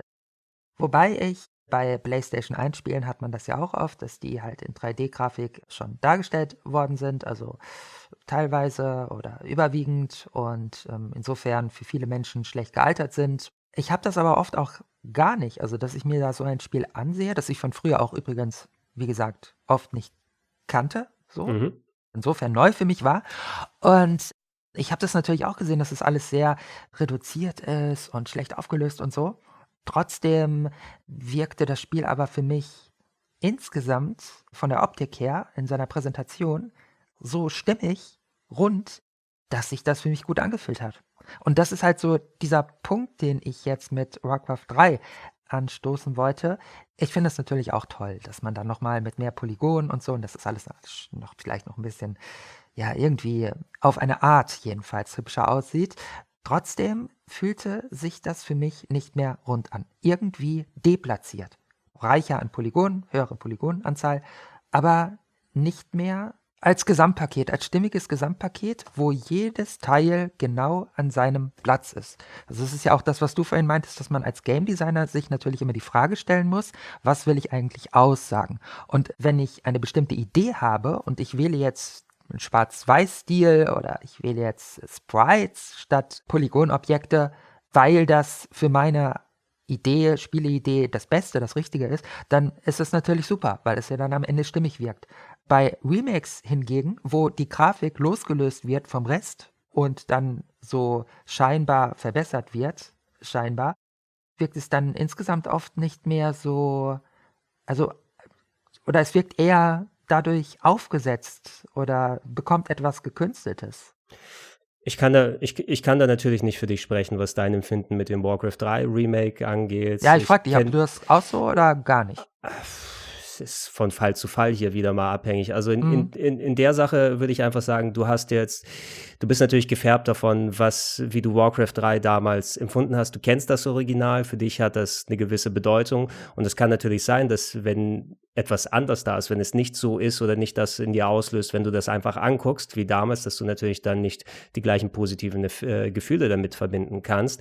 Aber das Spiel ist ja auch, ist es noch nicht draußen, ne? Also gespielt hast du es ja. ja auch noch nicht. Ne? Ja. Ähm, vielleicht ist es auch, vielleicht ist es wirklich auch eine Sache, die dann ähm, sich auf einmal erledigt hat, nachdem du da mal ein bisschen gespielt hast oder ein bisschen über diesen Hubbel hinweggekommen bist. Ne? Das, das kann man vielleicht nicht direkt zu 100 Prozent so beurteilen, einfach durch das Zugucken. Und äh, eventuell ist es was, was, du jetzt im Moment noch als sehr störend empfindest, äh, vielleicht eine sekundäre Sache, ne? wo du danach sagst, okay, im Vorhinein, da fand ich jetzt die Änderung der Optik nicht so geil, weil ich kenne ja noch, wie die Sprites aussehen und wie es damals ausgeschaut hat. Aber ähm, im Gegenzug kann das Spiel vielleicht dann erzeugen, oh, dadurch, dass sie jetzt diesen Weg gewählt haben, ähm, habe ich mehr Möglichkeiten auf kleine Details zu achten oder was auch immer dir das an positiven Sachen mitgibt und schon kann sich die Meinung da ändern. Deshalb meine ich ja so, pauschalisierende Sachen sind sehr schwer bei sowas hier zu sagen, weil es Trends in alle Richtungen dann her ausgibt und, und ja, das ist das immer ist sehr klar. diffizil. Also du siehst ja dadurch, dass wir auch so verschiedene Standpunkte oder hier dann äh, da haben, ähm, weil das so subjektiv von einem gefärbt sein kann, ähm, kann man eigentlich für sich dann nur von da aus sprechen und bei mir kann ich nicht zu 100 Prozent sagen. Es ist immer so, dass ich die alte Grafik bevorzuge und die mir sowas dazu, ich habe Fälle gehabt, wo ich gesagt habe, ah, jetzt ist auf einmal das, das, das, ähm, die Magie flöten gegangen, dadurch, dass sie die oder die Änderungen in optischer, in akustischer, in spielerischer Hinsicht gemacht haben. Und äh, andere Sachen, wo ich dann Neuauflagen gespielt habe und gesagt habe, was war eigentlich mein Problem? Das ist ja eigentlich doch ganz cool geworden. Ähm, das, das kann ich bei mir nicht immer nur in einer Richtung da sehen, sondern ich lasse mittlerweile, weil so so groß die Spanne da sein kann, dass ich diese Sachen mittlerweile auf mich zukommen. Ich habe meine ersten Gedanken, ich habe meine ersten Empfindungen, wenn so ein Remake oder eine Neuauflage gezeigt wird. Und wenn es da auch heißt, oh, äh, Final Fantasy VII wird nicht mehr klassisch rundenbasiert sind in den Kämpfen, aber ich habe doch rundenbasierte Spiele so gerne gespielt und so weiter. Na, äh, äh, muss aber dann nicht heißen, dass es komplett dann schlecht ist, wenn ich das Spiel mal gezockt habe, sondern eventuell haben sie sich was dabei gedacht und das kann etwas sein, was mir nicht das Spiel dann madig macht. Also deshalb, ich, ich, persönlich, ich persönlich warte bei solchen Sachen tatsächlich mal ab, spiele es dann und versuche dann zu gucken, ob sich mein erster Eindruck auch wirklich festigt oder nicht. Ich hoffe, dass du mich da jetzt auch nicht missverstanden äh, hast. Also es ist ja für mich immer da zentral auch was ist eigentlich die Idee von dem Spiel? Wird die transportiert oder wird ein Stil lediglich aufgesetzt? Es ist egal, ob mhm. das jetzt ein alter Retro-Grafikstil äh, ist oder halt ein nach neuesten technischen Standards umgesetzter Stil. Dass man nichts pauschalisieren kann, ist ja auch klar. Solange halt ja Menschen sich unterhalten, haben sie natürlich unterschiedliche Standpunkte. Was halt den Grafikstil betrifft, wir haben ganz am Anfang über die Kunst insgesamt gesprochen. Wenn wir jetzt mal schauen, ein Gemälde von Herbert James Draper, das male ich ja auch nicht neu, weil sich mein Wissen über die Farbenlehre verbessert hat oder meine Kenntnis über die korrekten Proportionen im Raum äh, sich erweitert haben, dass da die Annahme, man könne eine alte Spielererfahrung von früher als Remake nochmal so reproduzieren. Mhm. Unabhängig von der Frage, dass man natürlich nichts pauschalisieren kann und dass wir, weil wir Menschen sind, natürlich auch subjektive Standpunkte haben, die man nicht gegeneinander ausspielen kann. Dem ungeachtet nochmal die Frage, ob da eine Reproduktion des Alten, eine, ein, ein Verhäutigen, ein Adjunieren möglich ist. Also die, die, die Infragestellung der Möglichkeit einer Existenz eines Remakes sozusagen. Also ob mhm. es ein Remake eigentlich geben kann. Ich habe ja eben schon gesagt, Reboots sind ganz toll oft, weil da Leute mit Geist auf etwas blicken wie jetzt Lara Croft als, als, als Archetyp geradezu schon neu zu interpretieren, neu darauf zu gucken, wie können wir, wie können wir das ins Heute bringen, finde ich ganz toll. Weil äh, das sind oft sehr auch geistreiche Konzepte. Ob man die jetzt besser oder schlechter findet als, als das alte, ist dann wieder was ganz anderes. Aber Remake, da, da schwingt ja immer so die Idee mit, ich könnte das nochmal nach heute transportieren. Und da auch nochmal, also Death Stranding als ein Titel mit Hideo Kojima Handschrift oder Resident Evil 2 als ein Remake, das ganz viel auch anders macht. Großartig, ist alles super, aber es ist halt anders, diese Unterscheidung. Remake, Reboot, Re Master und was es sonst noch so gibt. Klar, du, du wirst nie bei einem Remake, glaube ich, starten können und sagen können, ich mache exakt das, wie es damals funktioniert und wie es angekommen ist für die neue Generation, aber du machst zumindest zu einem gewissen Teil ähm, und du kommst bei einem dezent, vielleicht dezent oder vielleicht mal stärker anderem Endergebnis dabei an. Du schaffst es, äh, irgendetwas, was ungefähr wie das, was es damals gewesen ist, einem neuen Publikum zugänglich zu machen oder wieder zugänglich zu machen, den Leuten, die es damals erlebt haben, die vielleicht nicht das exakte Erlebnis haben wollen, sondern einfach das Gefühl nochmal. Ähm, das ah. habe ich ja auch gesagt, ne? Also bei Resident Evil 2, das ist auch auch so ein ganz gutes Beispiel dafür. Viele Leute haben Resident Evil 2 nicht wieder gespielt, nachdem sie es Ende der 90er gespielt haben. Ne? Mhm. Haben aber in ihrem Kopf noch, oh, das ist das Spiel, das hat so funktioniert und das hat, äh, da habe ich voll Angst gehabt, wenn ich da um die Ecken gegangen bin und habe das und das und das dann mitgenommen, äh, dass äh, die ein recht ähnliches Gefühl wieder bekommen. Es muss nicht zu 100% das gleiche sein, ne? aber es ist natürlich nochmal ein Grund, dadurch, dass sie Resident Evil 2 kennen, dass sie irgendwie dieses Gefühl noch im Kopf haben, wie das sein kann, dass sie dadurch ähm, dann angetrieben werden, dem nochmal eine Chance zu geben, was vielleicht bei einem, Sp also wenn es jetzt das exakt gleiche Spiel wie Resident Evil 2 Remake ist, aber dann Scary Doors oder sowas heißt, ne? Und äh, sonst, äh, dass du gar keinen emotionalen Zugang irgendwie dazu vorher findest. Vielleicht hätte es dann auch nicht entsprechend das gleiche ausgelöst, weil du mit anderen Voraussetzungen als jemand dann dahin gehst. Ähm, ich denke ganz einfach, du darfst nie davon ausgehen, natürlich, dass es immer unter dem Aspekt gemacht wird. Ähm, du hast jetzt dieses, dieses alte Werk gehabt, dieses Retro-Game und da machst du eine neue Auflage davon. Es ist dazu da, das alte Spiel zu ersetzen, das alte Gefühl zu ersetzen. Es ist nur mehr ein auch ein, ein Tribut zollen, eine Hommage kann man vielleicht auch ein kleines bisschen was dazu sagen ähm, und zu zeigen, hey, ich glaube, ich kann durch ähm, heutige Aspekte nochmal meinen eigenen Twist dazu geben, weil es wäre sehr unspannend, finde ich, ne? wenn du exakt das gleiche dann nochmal bekommen würdest, auf die eine oder andere Art. Eben, genau. Wozu denn dann überhaupt noch, genau, wozu denn dann überhaupt noch ein Remake machen? Du kommst vielleicht aus einer Ecke, also nicht du, speziell du, sondern ich meine allgemein, äh, kommt man auch aus so einer Ecke bei Videospielen und Filmen, da ist das so gang und gäbe. Ne? Da wird etwas modernisiert. Bei Filmen hast du ja oft auch nochmal dann Remakes zum Beispiel, ähm, einfach weil es über Kulturgrenzen hinweg geht. Da ist ein Film in Indien rausgekommen und äh, weil die nicht so zu 100% direkt auf ein amerikanisches Publikum transportierbar sind, machen die auf einmal ein Jahr später ein Remake mit amerikanischen Schauspielern draus, ne? um da ja. die Zugänglichkeit anders zu machen. Aber das ersetzt natürlich nicht das Original.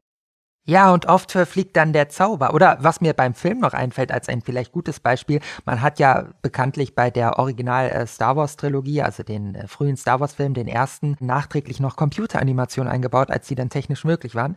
Die schaut man heute und es wirkt nicht mehr wie aus einem Guss. Es wird ja, so zusammengebaut, ja, das ist, das ist aber auch ein, ein Sonderfall. Das ist natürlich, also ich finde es auch ganz schrecklich, was sie da mit den Computereffekten bei den alten Filmen gemacht haben, weil die einfach nicht so nahtlos eingebaut wurden. Es gibt andere Filme, Beispiele, wo dann, was weiß ich, bei Indiana Jones, den alten Filmen, wurden kleine Filmfehler durch Computer äh, weggemacht, wo gar keiner erkennt, dass da irgendwas mit dem Computer passiert ist.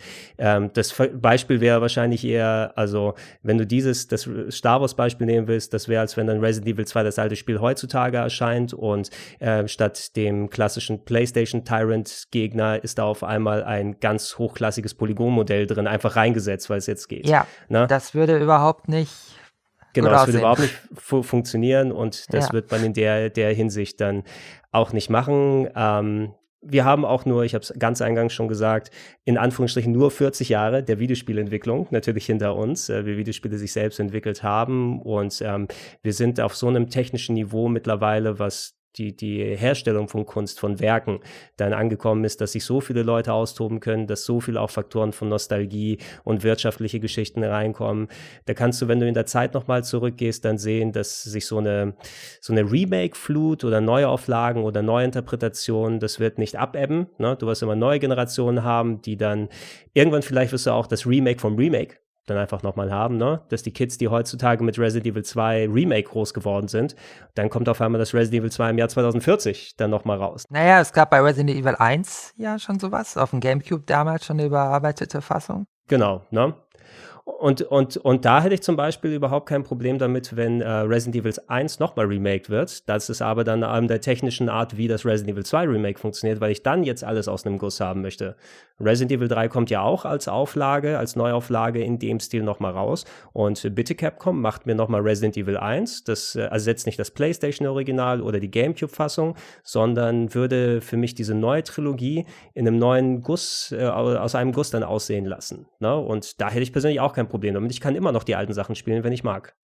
Ja, volle Zustimmung. Das, was ja jetzt bei den neuen Resident Evil Remakes so gut funktioniert, ist, dass dadurch, dass sie eben vieles auch anders machen, aber eben zum Gesamtspiel stimmig und passend, dass man dadurch eben dann auch nochmal eine andere Erfahrung des ersten, des zweiten und des dritten Teils hat. Also nicht bloß der Versuch, die alte Erfahrung zu re revitalisieren. Das ist auch das, was vielleicht bei Final Fantasy VII. Also ich habe diese Spiele nie gespielt. Also ich habe da nie den Zugang gefunden irgendwie, aus welchen Gründen auch immer. Aber bin doch sehr neugierig auf das Final Fantasy VII Remake, das sogenannte. Sogenannte deswegen, weil es ja jetzt wie auch Resident Evil 2 im letzten Jahr sehr viel anders macht. Also es ist ja nicht bloß irgendwie die Grafik von früher aufpoliert, sondern ändert sehr viel auch in der Spielmechanik, nicht nur in der Art der Inszenierung ich weiß auch da gar nicht so sicher, kann man da noch von einem Remake sprechen oder ist das nicht vielmehr schon Reboot oder neue, neue Interpretation? Wäre es vielleicht sinnvoll, das zu unterscheiden? Sie ist vielleicht mehr wie eine, wie eine Adaption, würde ich fast sagen, ne? auch wenn es natürlich eine Auflage, eine neue von dem Spiel ist. Aber wenn du dir mal vorstellst, die grundlegende Geschichte, die da erzählt wirst, ähm, wenn du ein Buch hast, wo entsprechend das Buch einmal verfilmt wurde und nach vielen Jahren später wird es wieder nochmal neu verfilmt mit anderen Schauspielern, mit neuen Möglichkeiten, mit vielleicht ein bisschen was angepassten, wie sowas sein wird. Und ich, ich würde Final Fantasy VII zum Beispiel eher als sowas sehen. Du hast eine grundlegende Geschichte, die da existiert und die wurde adaptiert in den 90ern auf die Art, wie sie damals rausgekommen ist. Und die wird jetzt adaptiert unter den modernen Aspekten. Und da finde ich persönlich als jemand, der das Original kennt, da möchte ich auch bitte diese Updates und Neuerungen und Änderungen haben, weil da brauche ich nicht das exakt exakt gleiche Spiel. Da würde ich mich sehr darüber freuen, diesen gewissen Nostalgie-Touch zu haben. Oh, ich kenne diese Ecke noch. Ach, so sieht das jetzt aus, wenn ich da jetzt das aus dieser Perspektive mir angucken kann. Ah, sie haben diese Änderungen in der Story reingetan. Es gibt so ein paar gewisse Elemente, die bei Final Fantasy VII, was die, den Storyverlauf angeht und Charakterinteraktion und so weiter angeht. Da bin ich gespannt darauf, was sie jetzt mit heutigen Mitteln draus machen, weil da ist viel natürlich, wo Leute, du wirst auch, glaube ich, eine sehr stark polarisierte Fangemeinde da sehen, weil viele dann jegliche Änderungen als in Anführungsstrichen Blasphemie ansehen werden. Es ist dieses un unantastbare Gut, was meine Kindheit mitbestimmt hat, deshalb darf das nur so oder so sein. Da wirst du genauso die Leute haben, als auch die, die sagen, endlich, weil das Original finde ich unspielbar heutzutage. Ähm, und diese beiden äh, Seiten werden sich auch sehr ähm, angehalten, äh, die werden diskutieren darüber, wie sowas funktionieren kann. Ich bin bin gespannt darauf zu sehen, was die als Neuinterpretation wirklich gemacht haben, weil bisher, ich habe es auch schon ein bisschen spielen können zumindest ähm, und ich finde, das ist so, hey, wir haben noch mal eine Chance, eine neue Adaption zu machen. Lass uns mal schauen, wie können wir allen gerecht werden, aber trotzdem noch unser eigenes Ding so ein bisschen draus machen. Und äh, Final Fantasy VII als Remake hat wirklich eine sehr große Chance, dass sie in die Resident Evil 2 Kerbe da schlagen, nämlich dass sie, dass es wirklich richtig machen mit einem Remake und nicht dann lauter enttäuschte Leute auf der einen oder anderen Seite zurücklassen. Und solche, solche Sachen haben dann auch ihren Platz. Ne? Also ja. da kannst du nicht sagen, oh, es nimmt jetzt äh, anderen großen Entwicklungen oder äh, neuen Ideen, die hinzukommen, den Platz weg, weil die gibt es trotzdem. Es wird weiterhin äh, neue innovative Spiele geben, neue Ideen, die vielleicht das alles wieder anfüttern und nicht nur die Remakes, die Fortsetzungen, die großen Blockbuster, die es in jedem Medienbereich dann gibt. Ähm, aber da wird eben nicht der, der kreative Bereich drunter leiden. Und das, äh, finde ich, sollte man eben als Spieler dann entsprechend so honorieren und schauen, was möchte man am ehesten haben. Gebe ich mein Geld dafür aus? Würde ich primär nur Remake spielen wollen? Würde ich nur neue Sachen zocken wollen? Gebe ich mein Geld hauptsächlich im Indie-Bereich aus? Oder unterstütze kleine Entwickler äh, über äh, Crowdfunding beispielsweise, wo ja auch mittlerweile viel in der Spieleentwicklung nochmal entsteht, wo ganz kleine Ideen äh, nochmal mit äh, einer gewissen Vision umgesetzt werden. Ähm, das das Gute, dadurch, dass alle mittlerweile so vernetzt sind und so viel dann möglich ist, ist, dass viele Leute oder wesentlich mehr Leute sich ausdrücken können und äh, Neues dazu entsteht, ähm, dass äh, ich als jemand, der Videospiele heute noch ganz gerne zockt, ähm, mich einfach äh, fast, schon, fast schon beschweren kann, es gibt zu viel. Ich weiß gar nicht, wo ich anfangen soll, vorne und hinten. Ne? Und ich werde auf jeden Fall irgendetwas finden, was den einen oder anderen Aspekt bei mir bedient. Ob es die Nostalgie oder ob es die Lust am Neuen, am Innovativen dann ist. Und äh, schön, dass es eben auch diese Remakes und Neuauflagen gibt. Ne? Weil vielleicht habe ich nicht mehr den Nerv, die alten Sachen nochmal zu zocken. Diesen äh, zunehmenden Trend zum Retro-Gaming, siehst du den auch oder würdest du sagen, das ist nicht mehr Retro als, als immer schon? Ja, also es, es hat auf jeden Fall zugenommen in den letzten fünf bis zehn Jahren, würde ich einfach sagen. Dadurch, dass ähm, du hast auch äh, natürlich mittlerweile, wenn du in diesen Blockbuster-Bereich gehst, ne? ob es bei Kino ist, ob es bei äh, im Videospielen ist, äh, die Videospielentwicklung wird immer teurer, gerade in diesem oberen Segment und so ein GTA kostet hunderte von Millionen, so ein Assassin's ja. Creed, um es umzusetzen und auch solche Sachen, Resident Evil 2, Final Fantasy 7, was jetzt nochmal rauskommt, das sind Sachen, die enorm viel Geld in der Entwicklung kosten.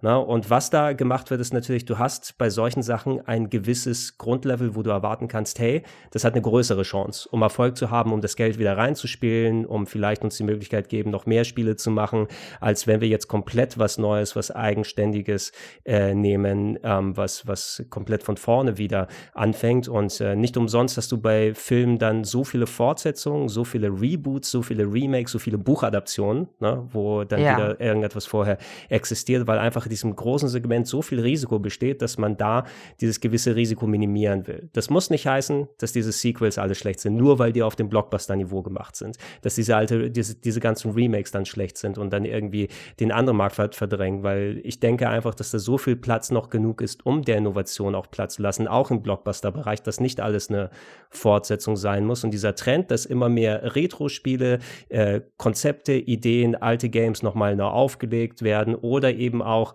also das, was ich dann auch bei Rocket Beans TV natürlich mache, als jemand, der groß geworden ist mit den Sachen, dass ich dann solche Sendungen wie den Retro Club beispielsweise habe, um dann nochmal entweder der alten Generation von damals zu zeigen, hey, könnt ihr euch noch erinnern an da oder sowas oder unter dem Aspekt, guck mal, alle Leute, die damals nicht äh, mit den Sachen groß geworden sind, das sah übrigens so oder so aus. Ne? Das ist so ein netter Blick in die Vergangenheit äh, nochmal.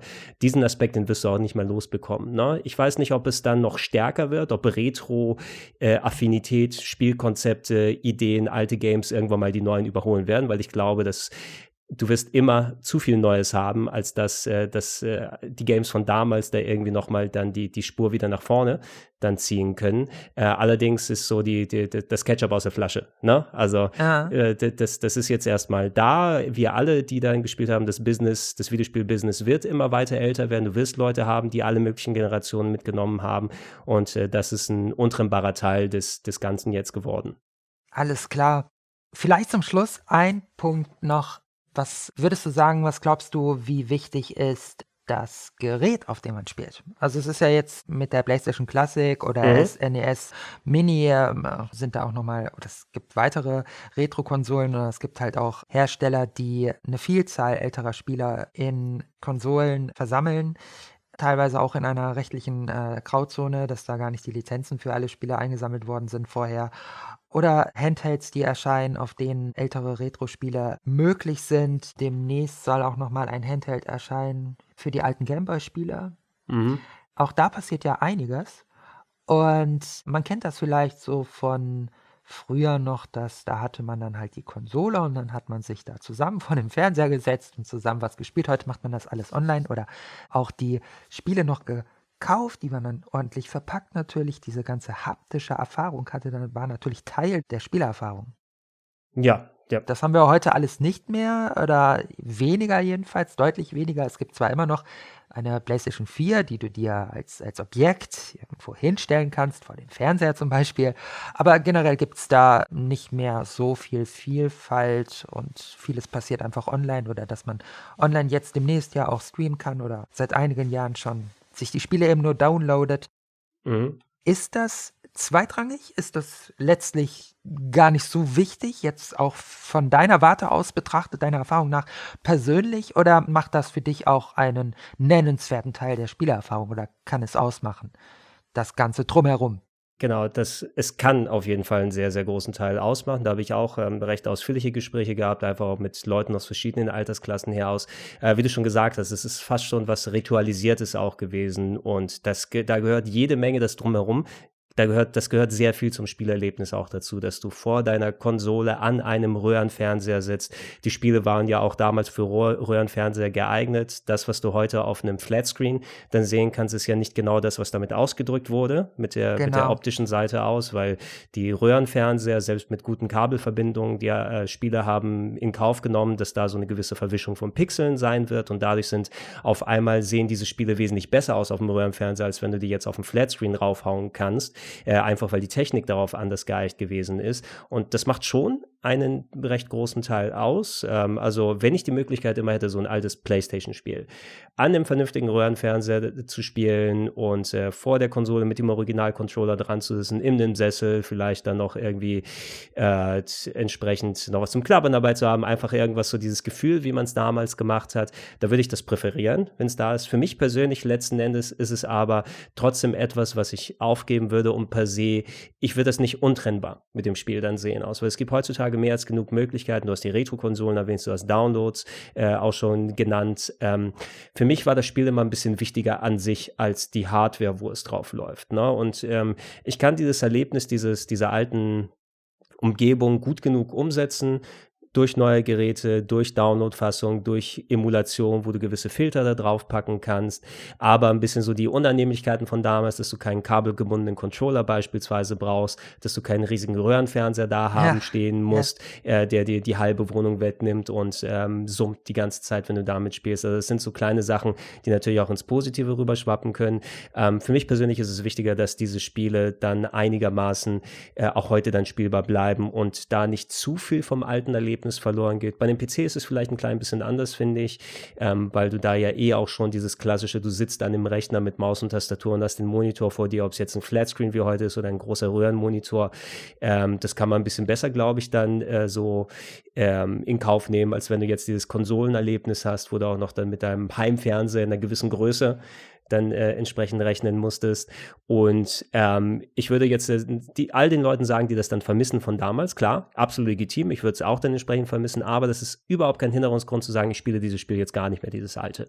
Ne? Sondern du wirst dann heute Möglichkeiten finden, ähm, entweder gewöhnst du dich dran oder du sagst, also jeder kann für sich auch sagen, ey, für mich ist es nicht das Gleiche, wenn das nicht auf einer Originalkonsole ist und auf einem Röhrenfernseher und mit dem Originalcontroller und langen Ladezeiten nicht braucht es. Absolut, kann man so gerne sagen, aber dann sollte man anderen Leuten nicht hier erlebnismalig machen lassen, wo sie sagen, ja, Gameboy-Spiele habe ich hauptsächlich durch den Download an der Nintendo Wii irgendwie erlebt und dann gespielt. Hm?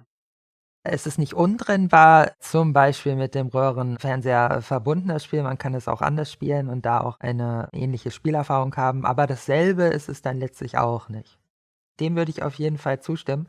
Ich habe ja eine Weile auch Spiele nur emuliert, jetzt zum Beispiel mhm. PlayStation mhm. 1 Spiele am PC und hatte mich dann einfach mal, weil ich das jetzt von früher nicht aus irgendwie äh, Nostalgie bedingt irgendwie mitgenommen hatte, sondern das alles noch recht neu für mich war, das mal ausprobiert. Also ich wollte jetzt einfach wissen, wie fühlt sich das denn jetzt an, wenn ich mal von einer echten Playstation, von so einer richtig alten Playstation, also jetzt auch keine Playstation Classic, sondern eine richtige alte Playstation spiele mit der originalen CD-ROM oder Nennt man die CD-ROM, die PlayStation 1 ja, Dinger? Ja. Oder? ja. Also die dann noch so schön schwarz unten sind und so, man kennt das ja alles. Ja, und die dann da so reinlege und das dann auf dem Fernseher so spiele. Es war jetzt kein Röhrenfernseher zwar, aber der Rest, der war halt Retro. Und mhm. ja, klar, natürlich sah es anders aus, weil solche Emulatoren, die verändern ja viel dann auch nochmal oder können viel verändern, aber es sieht auf jeden Fall anders aus, wenn man das Original spielt, also die originalen Geräte und es war jetzt auch für mich nicht dasselbe. Es hat sich anders angefühlt. Und auch da konnte ich zum Schluss nicht sagen, was mir mehr Spaß gemacht hat oder mehr ja, Spaß also, macht. Was wenn, mich sehr wenn, überrascht hat eigentlich, weil ich, hat, ich hätte eher damit gerechnet, dass sozusagen die originale Spielerfahrung, soweit ich sie reproduzieren konnte, nachempfinden konnte jetzt mit den originalen Geräten, dass das nochmal einen stärkeren Impact hätte auf mich. Aber es war halt anders. Es, es war nicht besser oder schlechter, sondern anders. Und das ist halt genau jetzt auch der Punkt, den wir ja vorhin schon die ganze Zeit hatten, mit dem wie mache ich ein, ein altes Spiel heute? Was kann man da durch Neues ersetzen und, und was ist einfach nur anderer Stil? Ja, ich würde da auch fast sagen, also du hast ja auch selbst in der Hinsicht schon gespürt, dass es sich dann anders anfühlt. Es ist auch ein anderes Gefühl, ganz einfach, weil diese ganzen Spiele, die damals gemacht wurden, auch für diese Art von Umgebung gemacht wurden. Und ich würde auch sagen, Röhrenfernseher macht da auch wirklich fast den größten Teil davon aus, weil gerade auch dieses, das Transportieren des Signals an sich schon enorm viel davon ausmacht, wie es bei dir ankommt.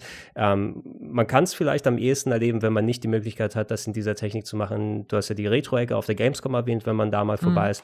Da haben die Leute so viel klassische Setups da, ob es mit alten Computermonitoren ist, wo ein alter Joystick dranhängt oder große Fernseher, wo alte Konsolen dranhängen und man N64 oder sowas spielen kann. Alte Spielautomaten, die auch nochmal ein bisschen was anderes an, an Spielgefühl da haben, äh, wo man davor stehen kann, mit dem Joysticks entsprechend dann spielen kann. Ähm, mal ausprobieren und gucken, was das für ein Gefühl einem das wieder zurückgibt, weil das kommt schon am nächsten dem dran. Vielleicht nicht durch die ganz laute Umgebung, die da ist, wo alle herumschreien, aber im Großen und Ganzen ist das auch ein guter Teil der Faszination, den viele Leute natürlich auch noch mit dem Gamen von damals da machen können. Ähm, wenn ich das jetzt nicht aus Hobby- und Berufswegen heutzutage mit vielen modernen Sachen machen müsste, wenn es nur ein Teil meines Hobbys wäre, ne, dann würde ich das eher auch fast so sehen, wenn ich eine Konsole hier haben könnte oder einen Fernseher in der Ecke, wo dann dementsprechend meine Handvoll Spiele sind, die ich ab und zu noch mal gern spiele, dann von mir aus auch gerne so. Ne? Als die Leute, die heutzutage ähm, Schallplatten zum Beispiel sammeln, ne? was ja, ja, auch jeder mittlerweile so ein großes Revival geworden ist, wo du nicht sagen kannst, es ist subjektiv besser, weil die Schallplatten haben dann eine beschränkte Herzzahl und können dann ausleiern und so weiter, aber dieser gefühlte warme Klang, was auch immer das dann insgesamt sein soll, du hast heutzutage fast schon mehr Leute, die anfangen, Schallplatten zu sammeln, als überhaupt noch CDs zu kaufen, ne? weil es einfach ein komplett anderes Segment ist, was bedient wird. Und das kannst du eben, die, die Schallplatte kann keine CD oder keinen Download ersetzen. Das ist wahr. Wir haben in Berlin in Berlin Mitte ein riesiges Kaufhaus, Dussmann heißt das.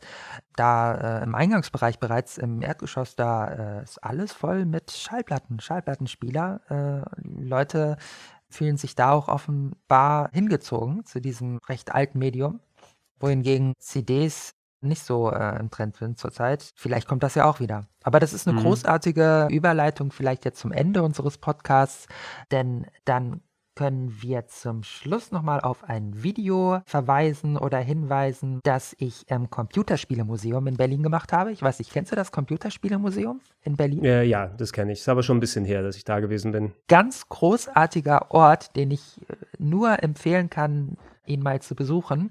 Interessant nämlich, die haben dort auch für jede Konsolengeneration oder den wichtigsten Konsolengenerationen auch das Interieur nachgebaut. Also den gesamten mhm. Raum, wie der damals gestaltet war, wie der sonst so aussah, was da für Tische, für Stühle, für Schränke, was da alles rumstand, für Tapeten und so weiter. Und das ist so erhellend, weil man hat ja in der Regel jetzt aus der persönlichen Erinnerung, wenn man das aus der Kindheit kennt, da hat man vielleicht nur ein, zwei verschiedene Sachen noch aus, aus der eigenen Vergangenheit im Kopf und fühlt sich da erinnert, aber das mal so insgesamt, die gesamte Entwicklung auf diese Weise über das ganze Interieur, über den Kontext nachzuvollziehen, macht das Ganze greifbarer, was dann letztlich auf dem Bildschirm passiert ist. Und in dem Video erkläre ich nochmal die gesamte Computer- und Videospielegeschichte anhand der Konsolen, die sie hervorgebracht hat. Mhm. Das war die 31. Ausgabe des äh, Quicksave Podcasts. Ich bedanke mich bei euch fürs Zuhören. Und ja, vielen Dank, Gregor, für das Gespräch. Du verleihst dem Spielejournalismus viel Tiefe und es war auf jeden Fall ein sehr erhellendes Gespräch. Ich fand das auch ganz toll, dass wir, sage ich mal, nicht in allem einer Meinung waren, weil so sind nochmal Perspektiven deutlich geworden. Und ja, ich hoffe, dass deine Inhalte auch weiterhin viel Publikum finden. Äh, ja, danke für das Lob. Es sind einfach dann die, die Spinnereien eines alten Mannes, der dann zu viel, zu viel gespielt, zu viel erlebt hat. Aber äh, danke, dass ich äh, hier nochmal ein bisschen meine Meinung preisgeben konnte. Und äh, ja, du hast auch erwähnt, wer gerne mal schauen will, was ich so mache.